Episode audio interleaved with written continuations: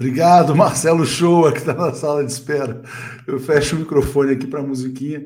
Bom dia, bom dia. Vamos lá, mais uma semana começando. Segunda-feira, sete da manhã, e a gente começa aqui o Bom Dia 247. Hoje teremos aqui o Marcelo Shoa, que estava ontem no Boa Noite, trazendo notícias quentes lá do estado do Ceará. O Ceará acaba de lançar, o Partido dos Trabalhadores acaba de lançar o seu candidato ao governo do estado, que é o Eumano Freitas, né, deputado estadual. Vamos falar sobre isso e outros temas também. Bom, tema principal do Bom Dia de hoje: Bolsonaro toca o berrante, convoca o gado para o golpe de Estado de 7 de setembro, mas será derrotado, né? Aliás, ontem tinha até dissidência no bolsonarismo. A gente publicou uma matéria do Arthur Weintraub, irmão do Abraham Weintraub, dizendo assim para o gado: não sejam otários, né? O Bolsonaro abandona todo mundo. Vocês vão lá, começam ali dizer que vão invadir o Supremo, depois todo mundo vai em cana e ele faz acordo com Michel Temer, né? Recebe cartinha do Michel Temer. Bom dia, meu amigo Jairo Costa, que eu conheci lá no Rio de Janeiro, no nosso encontro, mandando um abraço para o conterrâneo Marcelo Uchoa, né?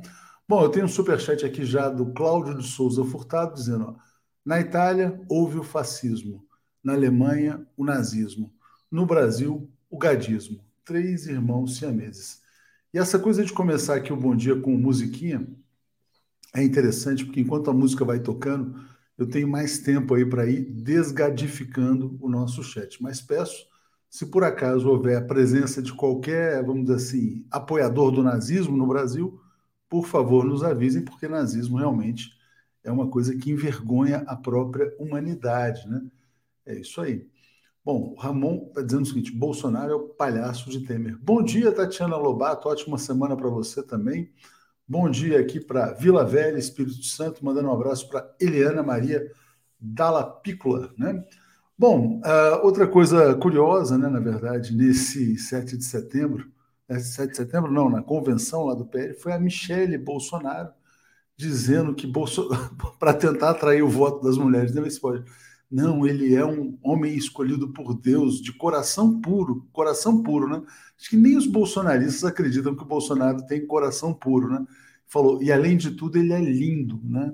Então a Michelle tem problemas, né? Pelo amor de Deus, né? Acho que, bom, paciência, né? Deixa ela ter a sua escolha ali. É isso aí. Diz aqui a Maria Emília, fora Bolsonaro, ladrão genocida. É muito importante a presença da Maria Emília lá no Facebook, porque o nosso Facebook é um ambiente mais gadificado. O, o nosso YouTube ele é muito mais limpo, mas a gente precisa ter pessoas como a Maria Emília mandando né, o recado ali no Facebook para que a gente não tenha é, uma poluição excessiva por lá.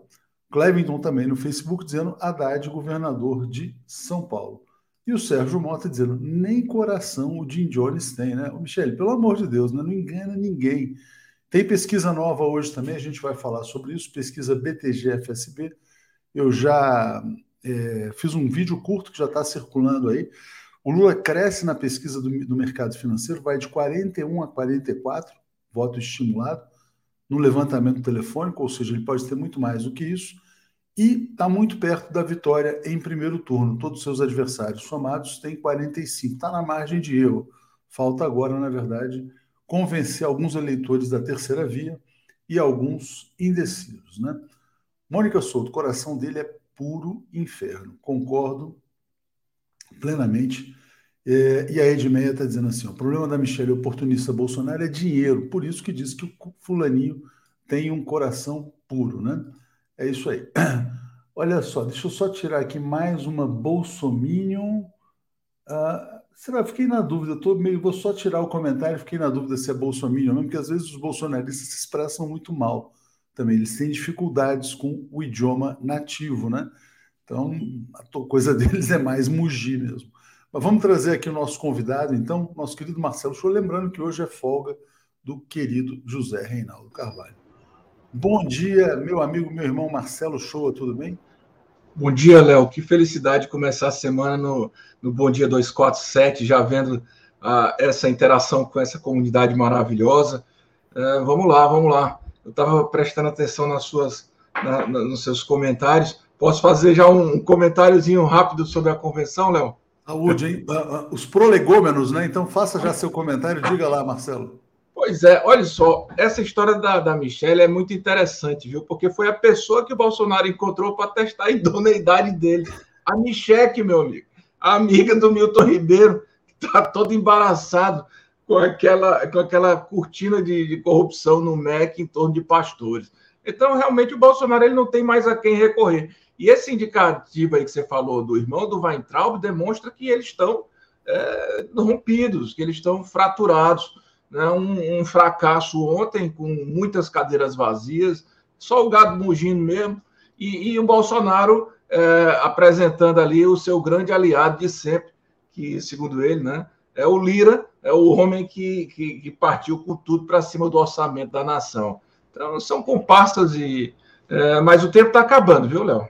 Antes de falar do Ceará, então vamos falar sobre o Lira, importante, né? Porque você foi um dos primeiros a defender o impeachment do Bolsonaro, a interdição do Bolsonaro. O Arthur Lira está sentado sobre mais de 100 pedidos de impeachment e ontem estava lá fazendo campanha eleitoral, né? Quer dizer, na verdade, nunca, nunca, nunca o parlamento brasileiro foi tão degradado como no dia de ontem. O que dizer dessa figura lamentável chamada Arthur Lira, Marcelo? Léo, é, disse que é, a, em 2014 o acesso direto do parlamento ao orçamento era em torno de 4%, e hoje é 25%, né? Então, veja só, o Arthur Lira está sendo, de fato, comprado com muito dinheiro. É, e, e, este apoio é, não é nada mais do que uma troca violenta de recursos.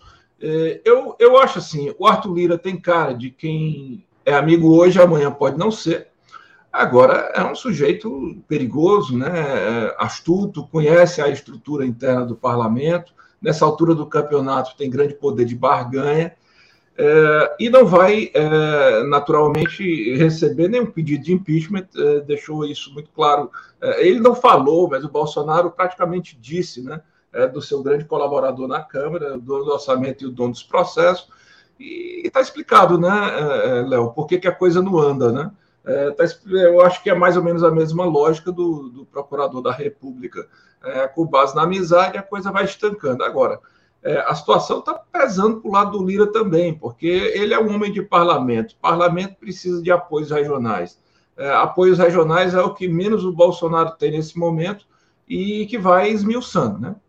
Em algum momento, o Lira vai, vai, vai perder também o posto dele poder. É uma vergonha, né? Um presidente da Câmara fazer campanha eleitoral, virar cabo eleitoral de presidente da República em convenção de partido. Quer dizer, ele tinha que ter um mínimo de decoro. Ele tinha que ser empichado agora, né?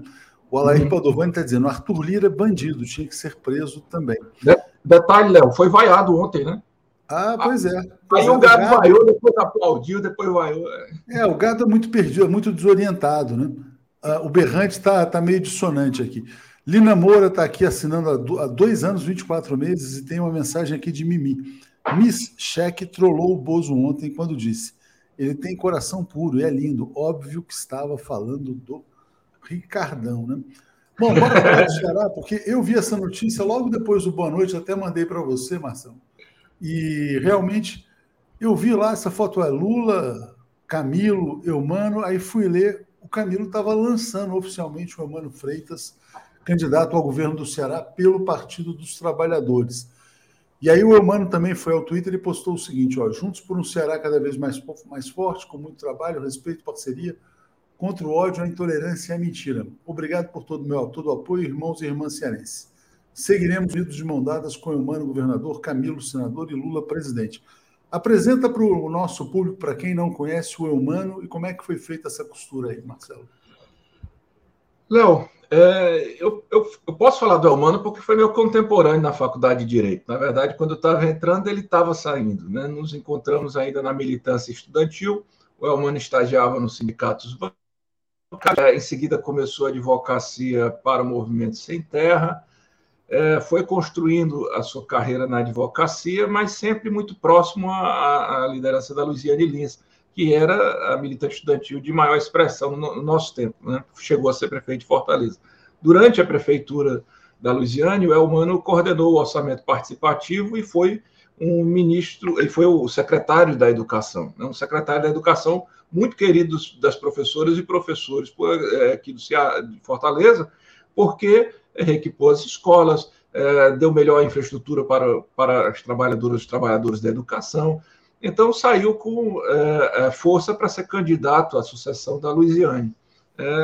entretanto, ganhou no primeiro turno, mas numa, numa, numa disputa muito acirrada, perdeu para o Roberto Cláudio. Né? Em seguida, foi eleito deputado, hoje é deputado estadual em segundo mandato.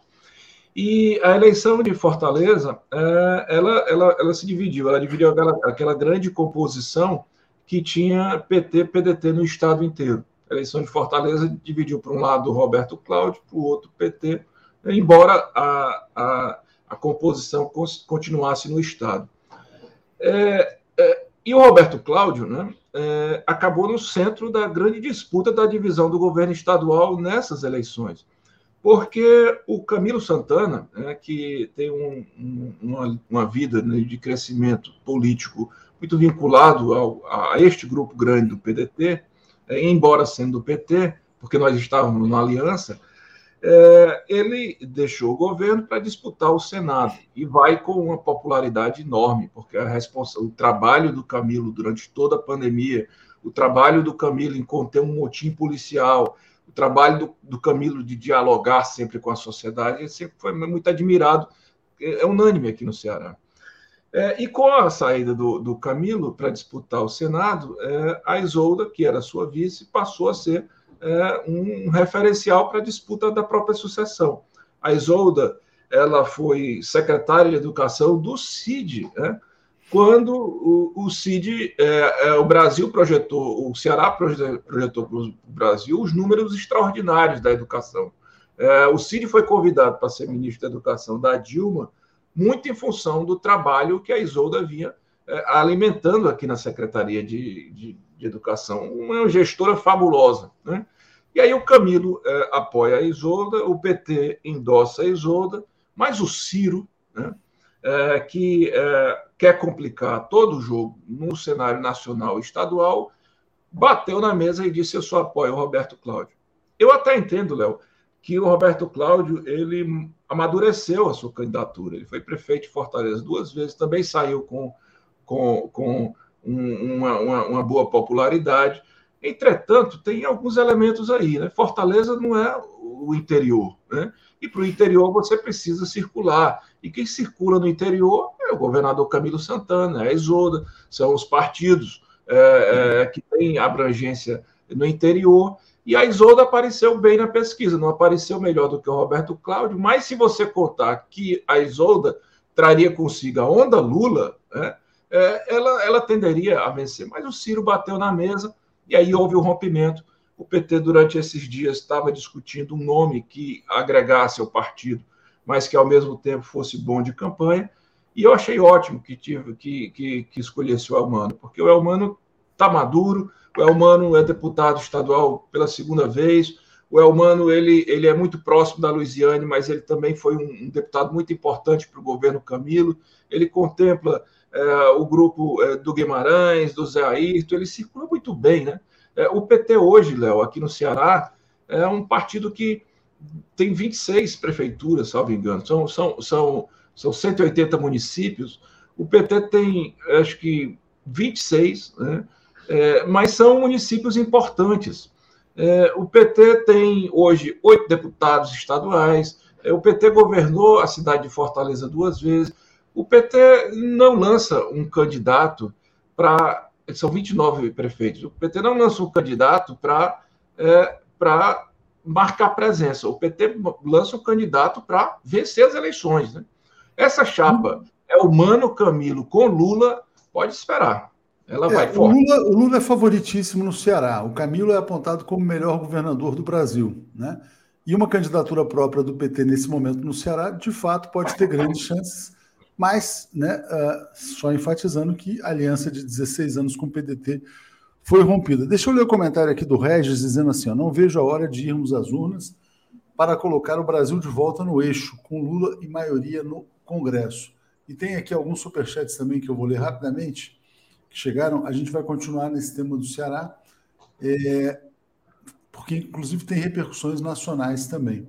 Paulo César Oliveira está dizendo: convenção partidária ou encontro de quadrilha, que se viu ontem né, lá no Rio? Cadu Lacerda reflete bem o desespero do gado. Esse acordar cedo se inscrever com 20 minutos de espera só para mugir. Bozo, né? É um atestado de inteligência bovina. Thaís Neves, bom dia. Sou fã do Marcelo o Show. Então a Thaís está mandando aqui um abraço, né? É, deixa eu deixar aqui esse superchat aqui da Thaís. E aí vou botar aqui uma notícia que eu peguei num site cearense, que é o fox.jor, é, de um jornalista que foi editor do Povo, é o Fábio Campos. Ele fala coisas que você mencionou, que de fato ele é um nome de consenso, que ele circula bem.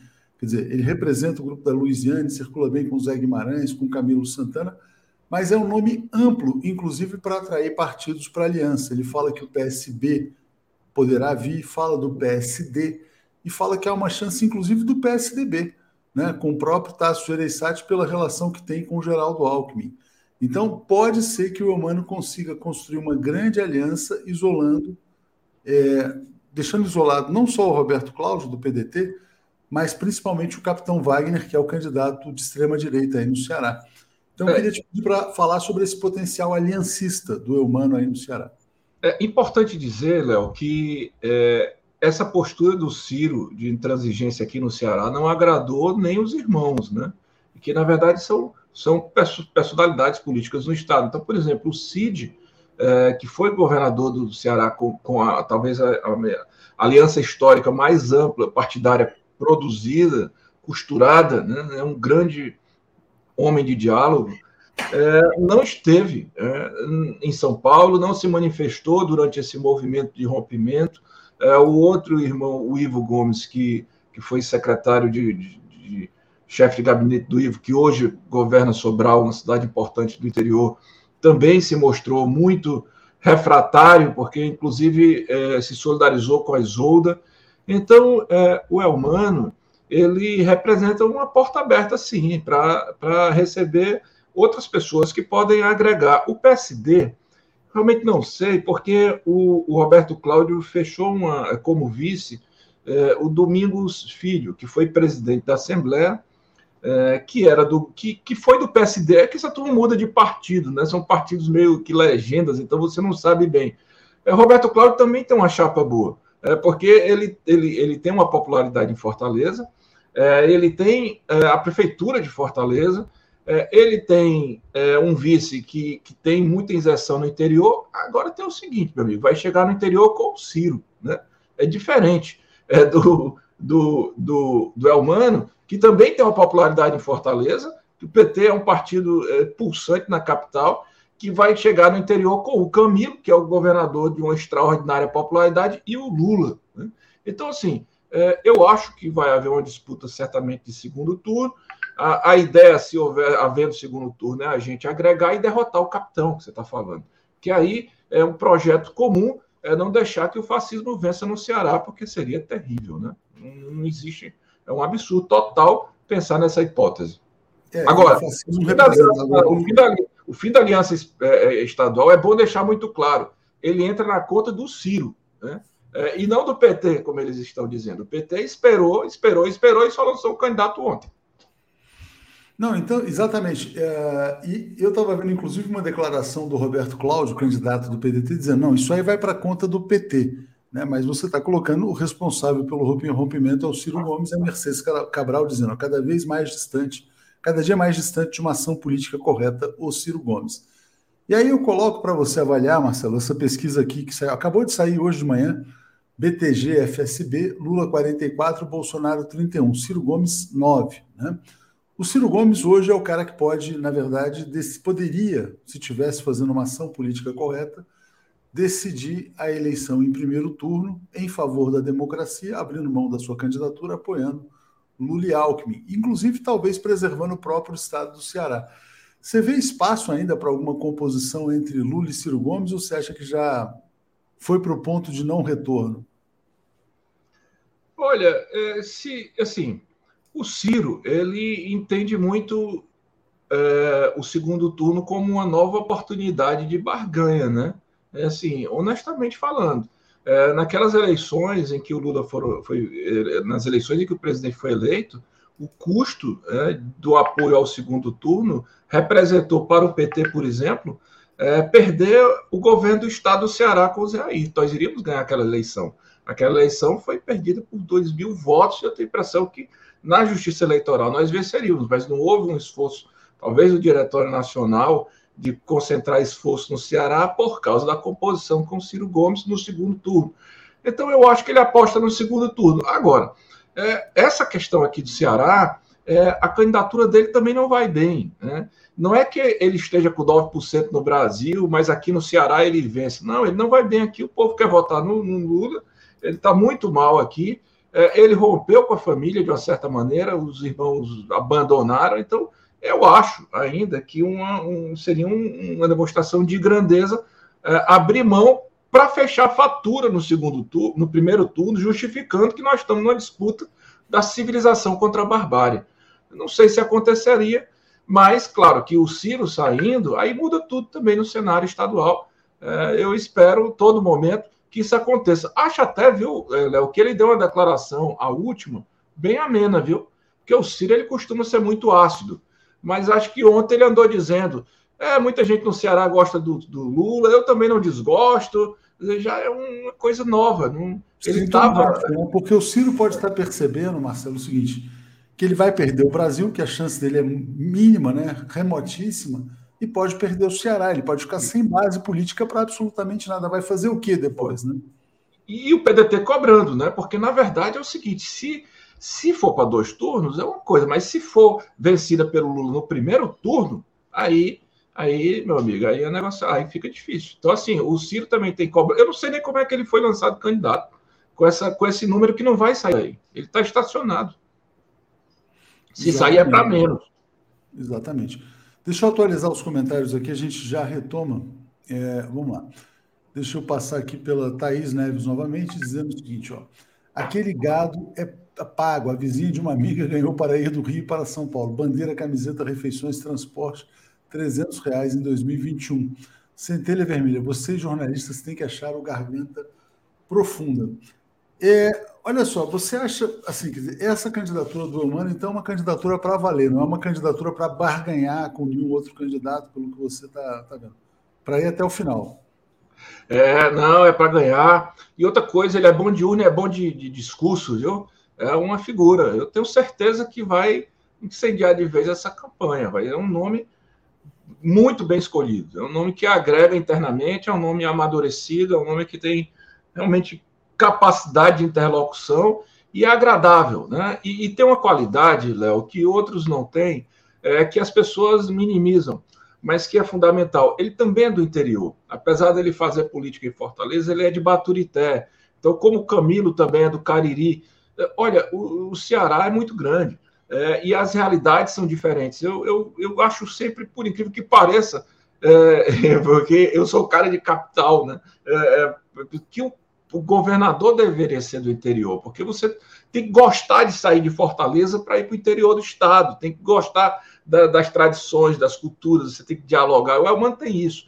É muito bem escolhido o candidato, vai, vai fazer muito bonito nessas eleições. Eu espero que seja eleito governador. Vamos Espero e farei de tudo ao meu alcance para que isso aconteça. Vamos trazer o Humano à TV 247. Marcelo, deixa eu te perguntar o teu livro sai quando? Como é que está a finalização? Léo, o meu livro é, ele está em, ele, ele tá em pá gráfica, né? É, ele demorou um pouquinho, porque como ele é um recorte de um período que vai do, do golpe ao bolsonarismo, e na verdade é, um, é uma coleção de, de, de textos muito bem escolhidos e revisados, é, o Bolsonaro não deixa terminar o livro, né? Porque você todo dia tem um texto novo. É, todo dia o presidente dá um motivo para a obra continuar, mas a gente pôs o ponto final. Eu espero que seja já na primeira quinzena de agosto. Estou contando com isso. E, e, e o, o, título já tem um. O livro já tem um título muito bom, que é O Pesadelo de uma Nação do golpe ao bolsonarismo. Estou muito orgulhoso com o trabalho, viu? Eu Vamos vi assim. Falar uma... em pesadelo de uma nação, né? Tem duas pessoas hoje dizendo que o pesadelo está chegando ao fim. Tem um artigo do Paulo Nogueira Batista Júnior no Brasil 247 dizendo que o pesadelo está acabando. Eu acho que tem essa percepção. E o Fernando Gabeira fala isso no jornal O Globo, que o pesadelo brasileiro está chegando ao fim. tem que ver depois do fim do pesadelo, né? O que, que vai fazer esse pessoal que vem. No YouTube eles não vêm muito, não, eles vão mais para o Facebook para ficar gritando mito, essas coisas. Eles não têm noção, Marcelo, do ridículo que eles passam, né? E eu digo, olha, se você não quer se salvar, salve pelo menos seus filhos, netos, bisnetos, porque esse carimbo de apoiador do nazismo dura muitas gerações, né? Então acho que as pessoas têm que se preocupar com os descendentes também. Enquanto você fala, eu bloqueio um aqui, ó. Ó, oh, você, você tem uma ideia, o que você está dizendo é tão importante, Léo. É, eu, na minha infância, na minha juventude, a minha ideia de procissões são as pessoas carregando os santos, orando, né, exaltando amor, de aquela, aquela aura de, de fraternidade, né? Agora os caras estão levando revólver, meu amigo, né, para uma, uma, uma marcha religiosa usando o nome de Jesus. Em algum dia é, vão olhar para trás e vão, vão pensar assim, mas esse pessoal estava tava num estágio é, decadente demais, né? Isso aí vai passar para a história, pode ter certeza. Eles vão, quando eles se tocarem, vai, vai ser tarde demais. Você já pensou em tirar foto do lado de um revólver gigante no, no, no, no evento Exatamente. Aí a filha vai falar, papai, você fez isso, você apoiava o nazismo no Brasil, a neta, a neta vai falar assim, não, não dá para conviver com vovô, porque vovô andava, fazia procissão de, é. de revólver. Né? Maria do Socorro quer adquirir seu livro logo sair, Mil Ovos.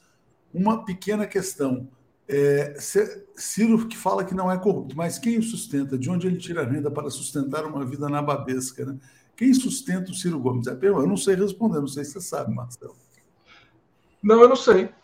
Não, não sei. É assim, é, é bom, ele, o Ciro ele deve dar palestra. Ele, ele hoje ele tem uma estrutura partidária, né? Que, que claro que, que o financia. Ele tem o, hoje o site dele da internet, mas eu realmente não sei. Não era uma expressão da advocacia. É um homem que passou a vida na é, passou o, o, seu a sua história na vida pública. É, na vida pública você teoricamente não, não é para enriquecer, né? Foi deputado, foi governador. Não sei, não sei, não sei. Mas assim, também não vou tirar o mérito da importância política do Ciro por causa disso, né? É meio que é, é, não vamos entrar nesse discurso também. É, de qualquer maneira, Marcelo, ó, começo... fazer, política, fazer política é muito duro e é muito importante, a gente tem que valorizar, né? Quando você entrega a sua vida para uma construção. O problema dele é que ele está equivocado profundamente, porque também tem os momentos em que você pode prosseguir, os momentos que você tem que recuar, inclusive para crescer. E esse é um deles, né? O povo cearense espera isso disso, o povo brasileiro espera isso dele, né? É isso aí. Obrigado, Marcelo. Bom, vamos tentar fazer o lançamento conjunto do seu livro com o livro do Rodrigo Viana, transformando no nosso tão aguardado encontro 247 em Fortaleza. Né? Estamos devendo. Aí será um sucesso, meu amigo. Será um sucesso. Bom dia, viu, Léo? Um beijo enorme para a nossa comunidade. Um prazer grande. Obrigado aí. Muito boas informações aí. Valeu. Abração. Alex Sonic e Paulo Moreira Leite. Bom dia, Paulo Moreira Leite. Bom dia, Alex Sounik. Bom dia, Paulo. Tudo bem? Bom dia, tudo bem, Atushi? Tudo bem, Alex? Bom dia a todos e todas. Bom dia, Alex. Tudo em paz? Bom dia, tudo em paz. Bom dia, Léo. Bom dia, Paulo. Bom, Bom dia. dia a todo mundo. Bom dia. Trouxemos aqui, gente, um especialista diretamente do Ceará para falar sobre essa questão, né? Que a gente chegou a tentar comentar na semana passada. Ah, quem que será o candidato? Vai ser a Luiziane Lins? Vai ser o Zé Guimarães, vai ser o Zé Ayrton, acabaram tirando um quarto nome, que é esse deputado estadual, Eumano Freitas, que aparentemente agrada a todo mundo. É uma escolha do Camilo Santana. Então, PT e PDT vão se enfrentar no Ceará. É, você acha que isso tem repercussões nacionais, essa divisão, esse fim dessa aliança? Paulo Moreira Leite, na sequência, Alex Sonic. Diga lá, Paulo. Bem, eu acho que vai ter a repercussão nacional, na medida em que quem atrapalha de fato, quem está jogando para outro lado, vamos falar as coisas como são, é o Ciro Gomes. Então, no plano nacional, ele está, ele, ele está tirando votos que poderiam ir para o Lula, porque a história do Ciro Gomes está ligada à história do Lula, ele foi ministro, inclusive, e ele uh, fez o possível para impedir uma aliança uh, no Ceará, cujo nome seria da Isolda, que era o nome que unificava. Então, nós vamos ter também no Ceará uma, um, um, pleito dividido. Uh, eu estava vendo a entrevista, uh, muito boa, e o depoimento aí uh, no 247 agora, né? muito bom e muito esclarecedor. E, de fato, o eu amando, andei lendo ele também por minha conta, é um sujeito que tem popularidade, que tem, tem uh, prestígio. No Ceará, o Lula tem prestígio, ou seja, é uma campanha boa, é uma campanha que pode, assim, é, é muito animadora, porque as, pelo que as pessoas estão dizendo. Agora, seria menos, eh, mais tranquila, politicamente mais adequada, se não tivesse uma pessoa querendo impedir a unidade da esquerda, que é o seu Ciro Gomes. Exatamente. Alex, você, uh, como é que você vê essa divisão, na verdade? Sempre é ruim né, que haja uma divisão, que as alianças sejam rompidas. O candidato que lidera lá no Ceará é o capitão Wagner, de extrema direita, apoiado pelo PL, e é quem vai ter o maior tempo de TV, do horário eleitoral. Vou botar até uma foto dele aqui, para o pessoal saber quem é. Então, assim, quer dizer, o risco do. É, é muito curioso, né? O Camilo Santana tem a melhor avaliação do Brasil e quem lidera as pesquisas hoje é um político de extrema-direita no Ceará. Diga, Alex. É, bom, é o, o PT e o PDT já estão separados, né? Há muito tempo, né? Então é, é normal que o, que, o, que o PDT queira preservar o seu território, né? né? O território do PDT é o Ceará. Agora, o Ceará é um estado que tem 6 milhões e 800 mil eleitores, é um estado pequeno são 4%, 4% da eleição. Então não tem essa importância toda, né? O Ceará, né? O governador do Ceará, quer dizer, tem esse elemento que é o é a terra do Ciro, é a terra do Cid Gomes e tal. Mas não, não acho que isso aí vai influir muito no resultado da eleição, os votos do Ceará, quem vai ser o governador do Ceará. É terrível que seja que esse capitão Wagner esteja esteja à frente né, muito ruim. Mas eu não vejo assim tanto drama né, no, no Ceará. O que importa são os estados que dão votos aqui, são os quatro estados principais. A, a, batalha do voto é São Paulo, Rio de Janeiro, Minas, Bahia. São, são os quatro maiores colégios eleitorais. É aqui que se decide a eleição. Agora, Ceará, uh, e tal, Pernambuco, tal, tem, né, tem uma expressão e etc. Eu não acho que isso aí vai mudar nada.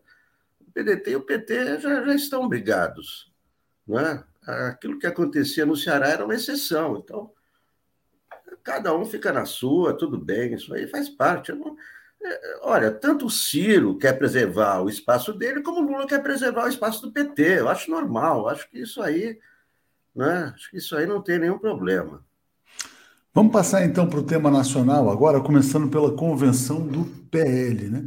Bolsonaro, Paulo, falou que vai pela última vez convocar o seu gado para invadir o Supremo e o para, na verdade, enfrentar os surdos de toga preta. É, bom, a, talvez seja a última ameaça, né? E aí muita gente dizendo, ó, depois dessa o cara vai em cana tal, não sei o que vai acontecer, mas de fato foi mais uma ameaça ao Supremo Tribunal Federal no lançamento da candidatura. Pois é, o Bolsonaro uh, fez um, um, um, comício, né, esse encontro. Uh, quem tiver alguma dúvida sobre o fiasco de público de mobilização, eu recomendo procurar as fotos da Graça Lago, uma fotógrafa profissional, que fez fotos de vários ângulos, que mostra assim, nem um jogo de final de, de segundo turno de campeonato de vôlei, é o, o, aquele, o Maracanãzinho está tão vazio. Eu já vi o Maracanãzinho também, sempre por câmeras, nunca tive, estive lá pessoalmente há muito tempo, mas realmente, quer dizer, foi um fiasco em termos de público, né? Uma, uma, uma convenção dessas, o público é sempre importante, é sempre uma demonstração da capacidade de mobilização, e, na verdade, isso mostra uma, uma fraqueza. O que, o que explica, né, mais uma vez, né, esse, esse tom belicoso do Bolsonaro, esse tom de ameaça a, a, a, ao Supremo, ameaça, aquele tom de quem pode, de quem pretende, de quem não aceitará o resultado das urnas. É esse o tom que Bolsonaro tem e que ele conserva. Ele espera, com isso, manter mobilizada aquela tropa que, o, que, o, que o acompanha, e isso realmente é uma questão que, que exige cautela. Nós, nós temos agora uma reação da sociedade. Nós vamos ter esse ato no dia 11 de agosto, em São Paulo, que pode ser uma coisa importante. Teremos outras manifestações, não é? Agora, é, é preciso também que fique claro que o lado da democracia, que hoje é encarnado pelo Lula, ele também precisa se mobilizar, ele precisa demonstrar uma, uma vontade de resistir, porque o Bolsonaro está atuando, e se a gente for, for ver o que aconteceu, o Lula sequer apareceu na convenção do Partido dos Trabalhadores. O que, vamos dizer assim, vamos olhar assim, não é o melhor sinal quando você tem um adversário que está realmente querendo chamar para a briga e que está ameaçando e vem com armas, vem com um eleitorado, a gente vê até as estatísticas aí, os eleitores que têm, uh, os estados onde tem maior número de pessoas com armas são estados de maioria de eleitores bolsonaristas, seja, existe toda um, um, uma, sina, uma sinalização de violência, de ameaça, e é importante nisso que aquele uh, o Partido dos Trabalhadores, sob a liderança do Lula, que é o favorito, continua sendo favorito, é, é, eu não conheço nenhum analista que diga que a, essa eleição é, muita, são grandes as chances do Bolsonaro virar essa eleição. Pelo contrário, os mais cautelosos dizem que é improvável, mas de qualquer maneira nós estamos aí e a eleição não acabou, ela acaba quando se conta o último voto. É, 69 dias contando a partir de hoje, né?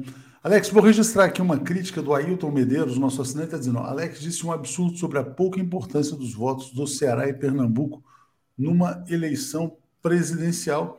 Registrado aqui o protesto, e vou aqui botar o teu artigo na tela sobre a convenção bolsonarista, que é esse aqui, ó, o serial killer da democracia ataca de novo.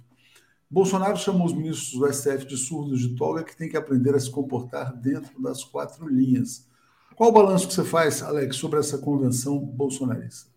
Uma convenção golpista. Nunca, nunca se viu uma coisa dessa, né? Uma convenção partidária para celebrar, né? para festejar. É, uma eleição se transforma num ato golpista. Isso é uma coisa absurda.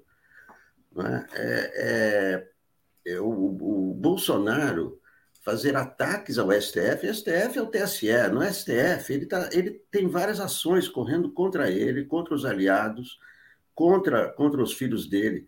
Quando ele promove ataques, numa, ataques ao STF na, na, na convenção, é claro que ele está cometendo crimes. De novo, ontem, vários, vários crimes, obstrução de justiça, é, é, é, é, é impedir que o Poder Judiciário é, trabalhe independentemente, tudo isso ele repetiu na, na convenção. E o, o mais, o, o, mais chocante, não sei o que foi o mais chocante, mas a presença ali do presidente da Câmara vestindo uma camiseta de campanha com um cabo eleitoral do presidente da República, uma coisa que eu nunca tinha visto. Ele é um presidente da Câmara, é presidente de um poder. Como é que ele escancara o, o, seu bolsonarismo, ele com a camiseta de campanha, Bolsonaro 22. Isso é, é, é chocante. O papel do presidente da Câmara é outro. Não pode ser o papel de cabo eleitoral. É, é olha, o, o, o, Arthur Lira realmente está dando ah, provas e demonstrações do que não deve ser um, um presidente. É um, é, uma, é, um, é, um, é um poder cooptado é, pela presidência da República, como ele quer também, como o Bolsonaro quer cooptar o judiciário. Isso é, é, é inaceitável.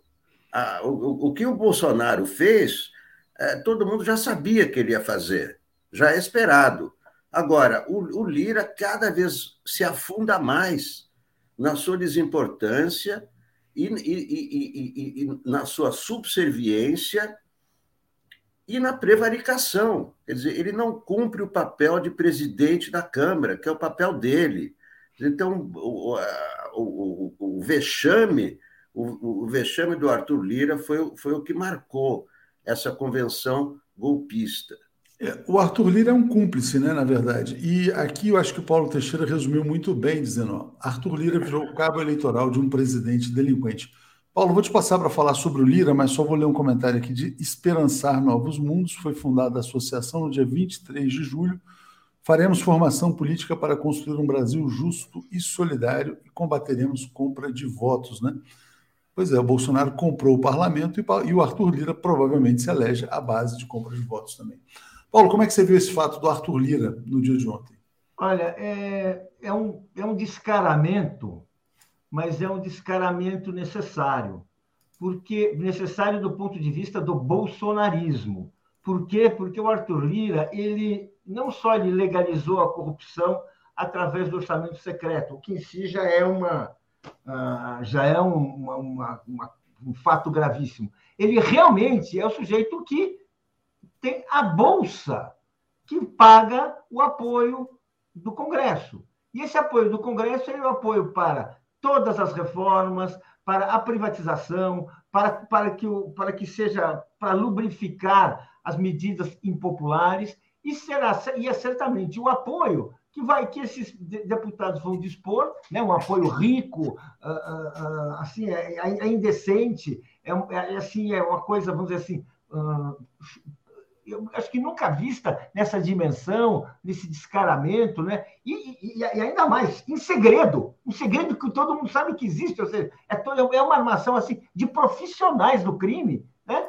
Para manter uma base fiel. E assim, essa base fiel corrupta e corrompida que sustenta o Bolsonaro, sustentou o Bolsonaro até agora, garantiu todas as medidas contra o interesse nacional que o Congresso aprova, e vamos dizer assim, vai se mobilizar para permanecer no cargo e vai fazer força para vai fazer tudo o que estiver ao seu alcance para levar empurrar o Bolsonaro a um segundo mandato. É muito difícil, o Lula tem uma popularidade sólida, mas eleição, eu não, eu não gosto de repetir, acho que todos nós precisamos nos repetir e acordar e se mexer com essa certeza. Eleição só se resolve no último voto. Exatamente. Deixa eu trazer aqui, então, comentários aqui. O Marcos Veludo dizendo: a formação do jornalismo é superficial, deveria ter mais ciências sociais e história.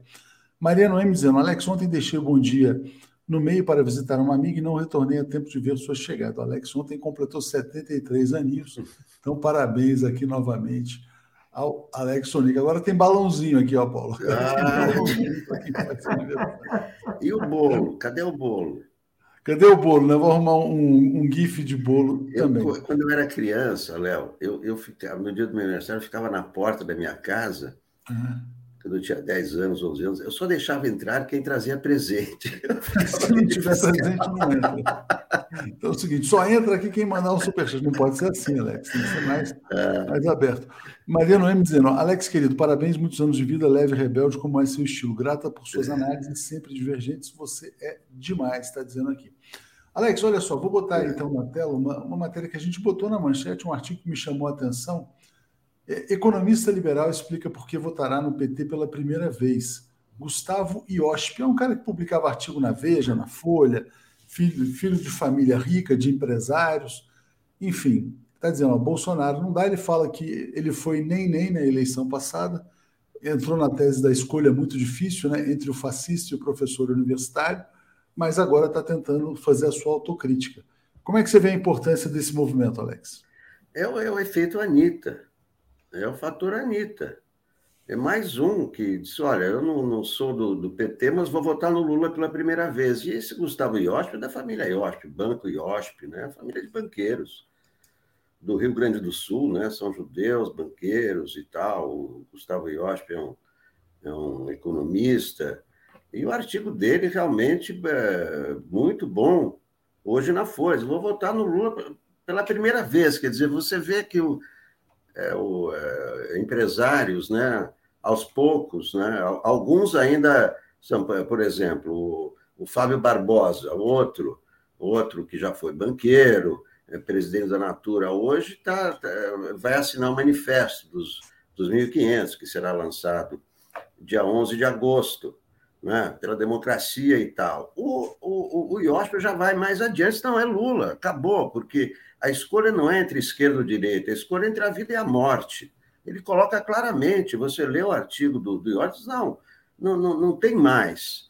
É, eu já anulei voto e tal, só que agora não, não, não tem mais como. É, é a escolha é entre a vida e a morte. É, então, é, quando, quando chega nos empresários uma, uma, é, uma, uma preocupação como essa, não é?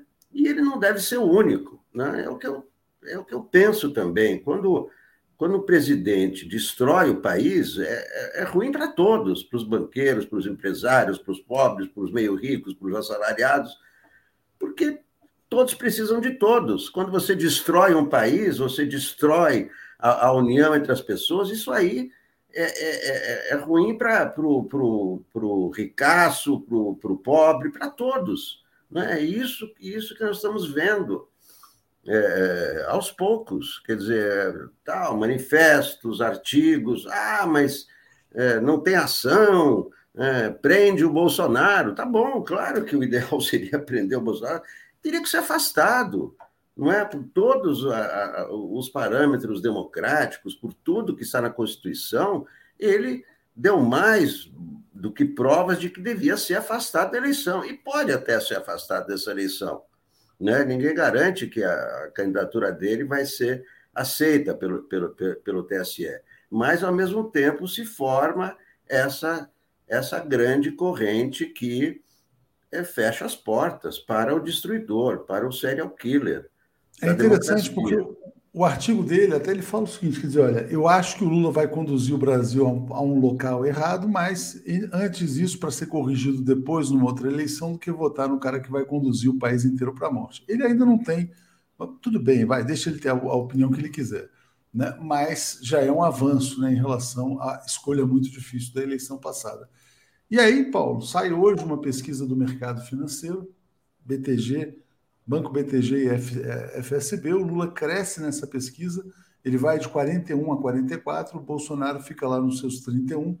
O Lula está muito perto de uma vitória em primeiro turno. Essa pesquisa foi feita por telefone, então é possível que ele já esteja vencendo em primeiro turno.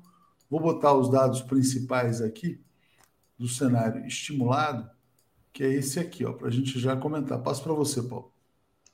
Olha, uh, eu queria só dizer primeiro que eu acho muito importante, voto não se rejeita, quem quer votar, que vote, quem quer pedir uh, voto, peça, é muito bom, uh, o que o Lula precisa de voto, e quanto mais voto ele tiver, melhor, toda, quanto mais poder forte ele chegar ao Planalto, se ele vencer a eleição, melhor, mas uh, vamos entender: quem vai resolver essa eleição não vão ser os banqueiros fugidos, não vão ser os empresários que realmente uh, tomaram alguma consciência tardia, mas tomaram uma consciência tardia do que acontece, do que acontece no país, do risco Bolsonaro, que resolveram encarar aquilo que todos sabiam, que o Bolsonaro é um fascista que estava aqui destruindo um país. Muito bem, chegaram agora e disseram tudo isso. É muito bom e muito importante. Agora, a gente tem que lembrar que uma eleição que está a 44 a 31 é uma eleição que não foi resolvida.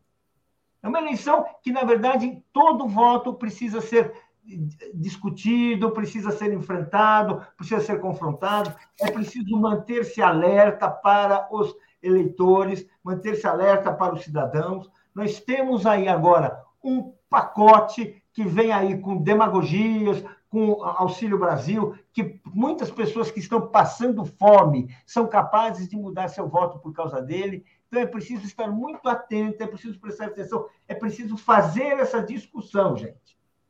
O, o, o jogo não está tão fácil que nós estamos vamos ganhar agora com o apoio da elite. Espero que a elite continue apoiando. Não tem, é, é, sempre bom, é sempre bom. E se ela tem pessoas que, se, se, se esses empresários que digam vão voltar a arrastar suas famílias, ótimo, perfeito. Só que a questão está no povo. Nós vemos, nós vivemos num país pobre. E nós sabemos que quem consegue ganhar uma eleição, virar uma eleição ou não, é quem consegue falar com o pobre. Então, essa é a questão que a gente tem que estar de olho. Eu acho que essa é pergunta que a gente tem que se fazer. É, é, é, essas são as respostas que a gente tem que encontrar. Uma eleição 44 a 31, olha, uh, para virar, precisa aumentar, sabe qual, qual é a diferença real? 14%. Para virar não é tão difícil assim, é difícil, é muito pouco provável, mas não, não está resolvida. E essa eu acho que a gente precisa começar a atentar para isso, porque agora vem uma máquina, agora vem uma máquina de propaganda, agora vem dinheiro, vem cartão, e aí a gente tem que ver o que vai acontecer, gente. Eu acho que é preciso, sim, encarar isso aí e não, e não achar que está tudo bem. Sabe, os 4 milhões de votos no Ceará vão fazer falta, todos os votos vão fazer falta, todos. E é preciso, portanto, estar muito claro para isso. Eu acho que a gente tem que começar a ter clareza sobre o que está ocorrendo aí, olhar para o passado, pensar o que já ocorreu e ver que riscos sempre existem. Exatamente.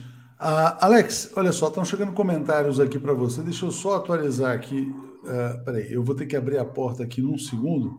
Então, vou passar para você falar sobre a pesquisa, já já eu trago os comentários. Diga lá, Alex. É, é, é essa pesquisa tem Lula 44, Bolsonaro 31, quer dizer, são 13 pontos percentuais de diferença, Ciro com 9, Simone Tebet 2, nulos e brancos 5. Esse número de brancos e nulos 5 não é, é mostra o seguinte: é, você tira 5 de 100, 95, então para ganhar primeiro turno precisaria ter mais de 47. E o Lula aqui está com, com, com 44. Né? Então, é, não, é, não, é, não, é, não é vitória em primeiro turno.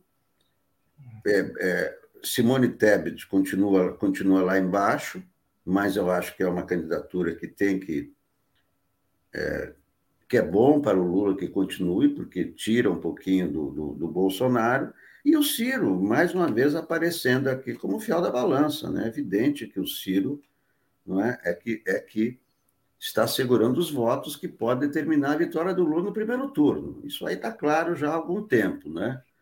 E o Ciro, o Ciro está na dele, né? O Ciro vai, vai porque ninguém sabe o que vai acontecer lá na frente, né? A gente nunca sabe é, o, o, o, que vai acontecer. Agora, é uma, é uma pesquisa é, que mostra uma situação cristalizada. Né? Lula e Bolsonaro. É, é Lula no, primeiro turno ou, ou no segundo turno é, continua, é, continua bem à frente. E, ao mesmo tempo em que Bolsonaro vai ter o Auxílio Brasil, vai ter sua, a sua máquina de, de propaganda, é, o Lula também está, está, está tendo esses, é, esses agregados, né? esses é, empresários, manifestos. Ah, mas é só manifesto, sai no jornal. Sim, mas isso influencia. Né? Assim como a máquina do, do Bolsonaro influencia as pessoas, esses manifestos influenciam. Esse artigo do IOSP, o cara abre a folha e lê assim: por que vou votar no, no PT pela primeira vez? Isso influencia os outros. Porra. Lógico, pode liberar muito tucano. Hã? Tem muito tucano que pode votar a, a partir não, desse artigo. Tucano, acho que todo mundo. Quer dizer, isso aí atinge as pessoas, né? Olha, tem um manifesto ali. É, olha, tem um artigo ali. Quer dizer, tudo isso faz, faz forma, forma esse clima né, favorável a Lula. É? Então, é, é, mais, uma, mais uma pesquisa. Essa semana vai ter mais uma pesquisa hoje, né? Eu pesquisei PESP para sair hoje. O, a, o Datafolha sai, é, sai na quinta-feira, né? Mas isso aí mostra, quer dizer, não mostra uma situação, de novo, é, consolidada, né? Estão os dois ali, né? Estão os dois ali na frente e o Ciro né, o Ciro é o, é o fiel da balança. É, aqui, na verdade, esse, dado eu já comentei num vídeo curto que eu fiz, dizendo o seguinte: quer dizer, de todos os candidatos, o Lula, o Ciro é aquele que tem menos garantia de voto. Só 36% dos seus eleitores têm o voto definido, né, contra 85% do Bolsonaro e 83% do Lula. É, você também vê, ah, Paulo, o Ciro como fiel da balança, como o personagem que está represando votos do Lula, votos que garantiriam a vitória em primeiro turno? Eu acho que o Ciro e o, o Ciro e o pertence, né? Tem uma história, ele foi ministro, aquilo que eu já falei, mas eu acho eles fazem, tem eleitores que os eleitores do Ciro, em sua maioria, eles têm uma vocação progressista, têm uma vocação pela esquerda, o Ciro uh, tem lá uma tenta ter uma, uma ligação com o brisolismo, que, enfim, tem tudo isso. Agora, é, eu acho que não existe reserva de voto.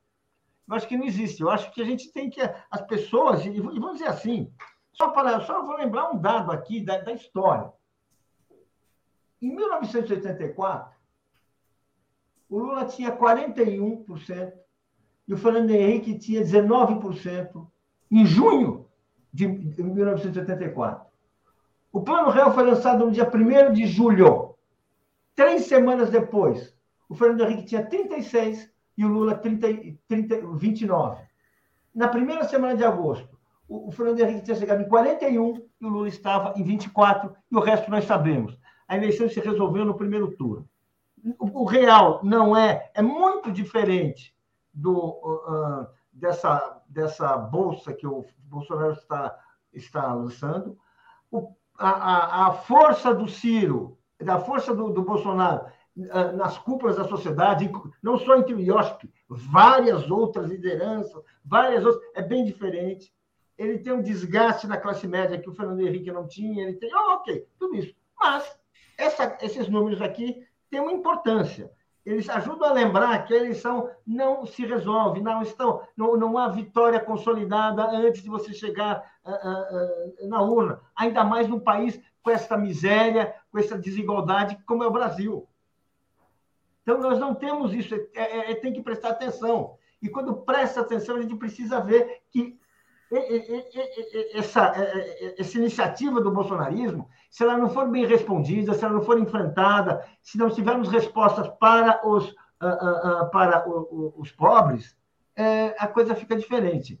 O analista Felício, César Felício, do Valor Econômico, que fez essas, que, que trouxe, essa, que recuperou esses dados, que são públicos, ele diz: olha, é improvável que haja uma mudança como ocorreu. Portanto, eu concordo aqui com o nosso, uh, uh, uh, o nosso internauta que diz essa comparação é difícil. Ele diz que é estapafúrdia. Não é estapafúrdia, são exemplos históricos diferentes. Mas não tem mesmo comparar o Fernando Henrique com o Bolsonaro, nada disso. Mas a gente tá, tem que ter clareza que a eleição é eleição. Ela não se resolve antes, ainda mais num país que as pessoas estão morrendo de fome, morrendo de fome. Se é só andar na rua, eu ando, eu ando todo dia, eu nem vou lá na periferia, ando, ando para as regiões centrais de São Paulo. É só olhar, é só ver os argumentos que as pessoas usam para pedir comida, ver a felicidade das pessoas que conseguem uma barraquinha para dormir na, dormir na calçada. É essa a situação que está o Brasil, gente. Então, isso aí pode. É, tem, tem que ficar esperto. Não, total, com certeza. Deixa eu trazer os comentários agora aqui, começando pelo Zukov, dizendo que a pesquisa mostra chances de vitória em primeiro turno pela margem de erro, né? Ótimo. É, aqui tem o Manuel Milani, é, que eu acho que ele é bolsonarista, está fazendo um ataque aqui bolsonarista. Agradeço pelo superchat, mas não vou ler seu comentário, porque você está você tá disseminando uma fake news, né? Inclusive é, canais aí, canais não, você teve é, conteúdos que já foram removidos por propagar a mentira que você está difundindo agora. Celso Deuneri está nos apoiando, Maria Auxiliadora dizendo parabéns, Alex, felicidades hoje e sempre. Ana Matiello, Alex, receba meu mais terno e respeitoso abraço. Alex, olha só, você falou dos manifestos, hoje também tem o manifesto da SB, quer dizer, está se programando também o manifesto da SBPC, acho que está sendo articulado pelo Renato Janine Ribeiro. Diga lá, Alex. Não, já foi divulgado. Ah, já foi, foi divulgado esse, então. É, já foi divulgado ontem. Né? Ao mesmo tempo que teve essa convenção golpista, teve a reunião do SPPC. O SPPC é, é, foi importantíssimo para derrubar a ditadura. Né? As reuniões do SPC na, na, na, na PUC né? eram ali os, é, um bastião de defesa da, da, da, democracia durante a ditadura militar. Depois é, a sociedade perdeu a importância, agora recuperou a importância com o Renato Janine Ribeiro na presidência do SPPC, está tendo a 37ª reunião anual em Brasília, que ontem, e ela continua durante toda a semana, é o, é o grande encontro da ciência brasileira, né, que é o grande contraponto, né, que é isso que eu. É, é, é por isso que, às vezes, né, eu, é, ontem mesmo, a, a Ilde falou assim: não, não podemos chamar de bolsonarismo, porque isso é fascismo.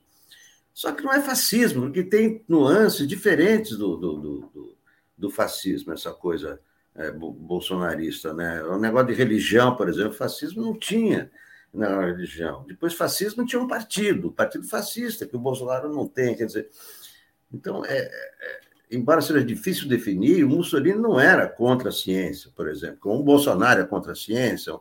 Então, não é um fascismo também, não é? Tem elementos do fascismo, tem elementos de nazismo, mas tem outros elementos que né, não, não estavam presentes né, no, no, no, eh, no, fascismo. De qualquer maneira, a, a, a SPPC né, está, está também somando a essas dezenas, centenas de eh, entidades né, que se manifestam eh, pela democracia e contra os ataques às urnas e ao, e ao STF.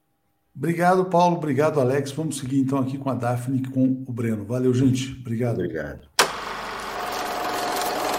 Apresentação de Daphne Ashton. Bom dia, Daphne. Bom dia, Breno. Todo mundo já ao vivo aqui. Tudo bem com vocês? Bom dia, Daphne. Bom dia, Breno.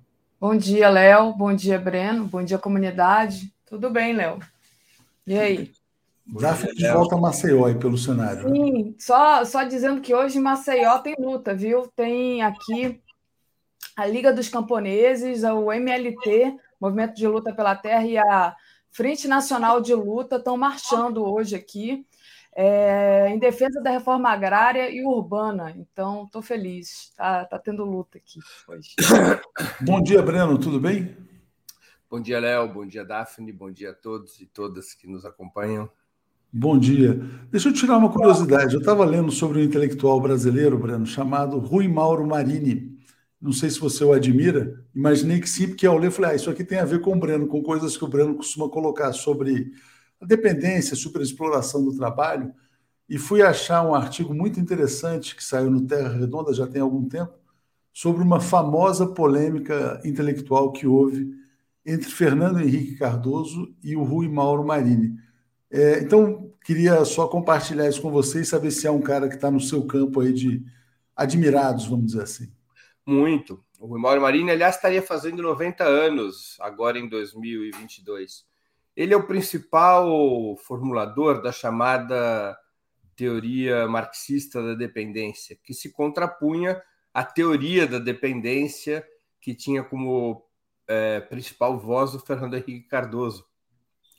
Então, eram concepções distintas sobre a análise do processo da dependência, é, que colidiram em distintos debates nos anos 60 e nos anos é, 70 em especial, mas que continua a ser uma discussão muito importante nos dias de hoje. O Rui Mauro Marini é um dos principais intelectuais marxistas da história brasileira. Ele viveu muito tempo no Chile. No Chile, além de ser um intelectual é, de muita relevância, o Rui Mauro Marini ele era um, um, militante político, um dirigente político, né? Ele pertenceu aqui no Brasil, ele militou é, na política operária, uma organização, uma pequena organização de esquerda dos anos 60. Depois ele se vincula ao POC, Partido Operário Comunista, é, no qual militou figuras importantes como Marco Aurélio Garcia, e o Romário Marini sai por exílio no Chile, e no Chile ele chega a integrar o Comitê Central do Movimento da Esquerda Revolucionária, o MIR chileno. Uh, depois ele, do Brasil, depois do, da anistia, alguns anos depois ele retorna ao Brasil, e ao redor dele ele constitui um grupo de intelectuais de grande peso na história brasileira, que são intelectuais ligados à teoria marxista da dependência é, Teotoro dos Santos, Vânia Bambirra e outros. Muito bom, não, muito bom essa, essa introdução, porque eu tô com, a, a gente está planejando fazer um debate, é, algum, na verdade, fazer alguns programas sobre grandes intelectuais brasileiros nessa no mês dos 200 anos da independência, né? Então, queria só compartilhar isso com você. Daphne, bom dia, então, boa semana, boa semana para você e para o Breno. Vamos em frente aí. Valeu, gente. Valeu, Léo. Bom, Breno, vamos lá, vamos começar, infelizmente, tendo que falar do Bolsonaro, né? É, ontem o Bolsonaro usou a oficialização da candidatura à reeleição para convocar os militantes para atos do 7 de setembro, né? Então, como a gente colocou aqui na imagem de abertura, tocou o berrante para os seus apo apoiadores ali, né? Ele também, mais uma vez, atacou o judiciário, é, não citou especificamente o, o STF, mas é, disse que são os surdos de capa preta, Né? Então, ele chamando ali os seus apoiadores para a rua e a esquerda, né? Quando que a gente deve ir para a rua? Eu acho que esse debate também tem que ser colocado. Como é que você viu as manifestações do Bolsonaro, especificamente essa chamada para o povo dele para a rua no 7 de setembro? Olha, não há surpresa alguma, não é? É nem no conteúdo do discurso, nem no chamado para o 7 de setembro. O Bolsonaro ele repetiu na, na, na, convenção que oficializou seu nome como, como candidato à reeleição um discurso que já era aguardado. Até um discurso em tons um pouco mais moderados do que o que ele vinha apresentando nas últimas semanas. Ele mescla é, três elementos no discurso dele: um, uma, uma, uma alimentação permanente do espírito antipetista e anti-Lula, que ele busca resgatar na sociedade. Esse é um elemento. Um segundo, que é uma defesa assim, do, dessa, dessa da natureza do seu projeto, essa natureza liberal fascista do seu projeto. Quer dizer, ele tenta mesclar o autoritarismo inerente ao que ele representa com a defesa de valores ultraliberais na economia e na sociedade, na defesa da liberdade individual como valor principal, a defesa da religião, a defesa é, do indivíduo contra o Estado e o autoritarismo a serviço disso, né? A defesa da religião, a defesa da liberdade religiosa e a defesa, e a defesa do Estado é, autoritário como instrumento para garantir essas liberdades individuais. E o terceiro elemento, que é uh, sua imagem de guerreiro contra o sistema, ele sempre escolhendo o STF como a instituição que mais representaria esse sistema. Então ele mesclou esses três elementos, é o instrumental que ele tem para tentar fazer uma campanha que para ele vai ser muito difícil, muito difícil. Os números eleitorais são tenebrosos nenhum candidato gostaria de estar na pele do Bolsonaro. Ele tem que enfrentar obstáculos muito importantes para permitir que sua candidatura tenha alguma chance de, de derrotar o ex-presidente Lula. Então, eu creio que não houve nenhuma surpresa na, na convenção do, do PL. Né? É, uhum.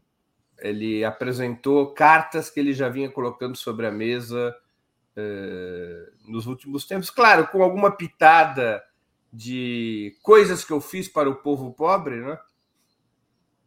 reivindicando a PEC do desespero, que ganha esse nome, mais, muito mais por conta do desespero eleitoral do Bolsonaro do que do desespero do povo com a fome. Né? Eh, é uma PEC com data marcada para acabar, termina no final desse ano. É uma espécie de um pacote de bondades sociais é, exclusivamente voltado para as eleições. Né? No final uhum. desse ano, essas medidas perdem sua validade. Ele recorreu também a essa a propaganda dessas medidas é, como um elemento de suporte ao, a, ao discurso acerca do seu governo. Né? Então é com isso que ele vai à festa, é com essa roupa que ele vai ao baile. É uma roupa é, é uma roupa curta, deselegante, feia, mas é a roupa que ele tem, ele não tem outra roupa. Mas ele vai acompanhado, né, ao baile, ele vai acompanhado do Lira. Então, como é que você vê a presença do Lira, como escreveu Joaquim de Carvalho aqui, é o omisso, Lira o omisso, né? Até quando o Lira vai continuar aliado do Bolsonaro, Breno? Como é que você vê essa presença do Lira ali? Vestido e acompanhando o Bolsonaro. Até 31 de dezembro de 2022. Ele não, há, não tem nenhuma razão de se dissociar do Bolsonaro. Uhum. Nenhuma razão de se dissociar do Bolsonaro. Ele deseja não apenas sua própria reeleição, como eleger provavelmente alguma coisa entre 100 e 150 paniguados. O Arthur Lira é o novo Eduardo Cunha. De onde vinha o poder do Eduardo Cunha, o pai do Centrão? O homem que cria o Centrão. Vinha do seu poder financeiro. O poder financeiro do Lira vem do orçamento secreto e das emendas parlamentares. E a fonte de poder dessas do orçamento secreto das mesas parlamentares é o governo. O, o líder vai armar uma, um conflito qualquer com Bolsonaro às vésperas das eleições? Uhum. Não vai fazer isso. E a essa altura do campeonato, ele desembarcar lhe tira força, não lhe daria força. Ou seja, o Lira quer chegar. Bolsonaro vitorioso, o Lira chega como seu grande sócio a 2023. Bolsonaro derrotado, o Lira é o líder parlamentar do bolsonarismo. O homem que controla o centrão bolsonarista. E nessas condições é que ele vai negociar com o novo governo, numa posição de força, provavelmente controlando uma bancada de 100, 150 deputados. O Lira, se o oportunismo levar a se compor com o eventual governo Lula, o fará a bordo de uma importante bancada, né?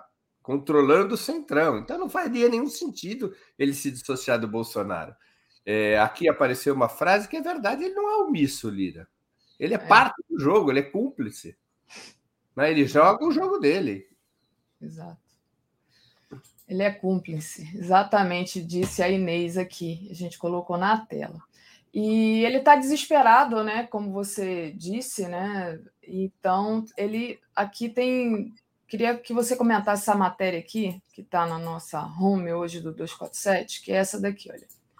Às vésperas das eleições, o governo contrata a empresa para disparar 2 bilhões de mensagens para divulgar serviços públicos.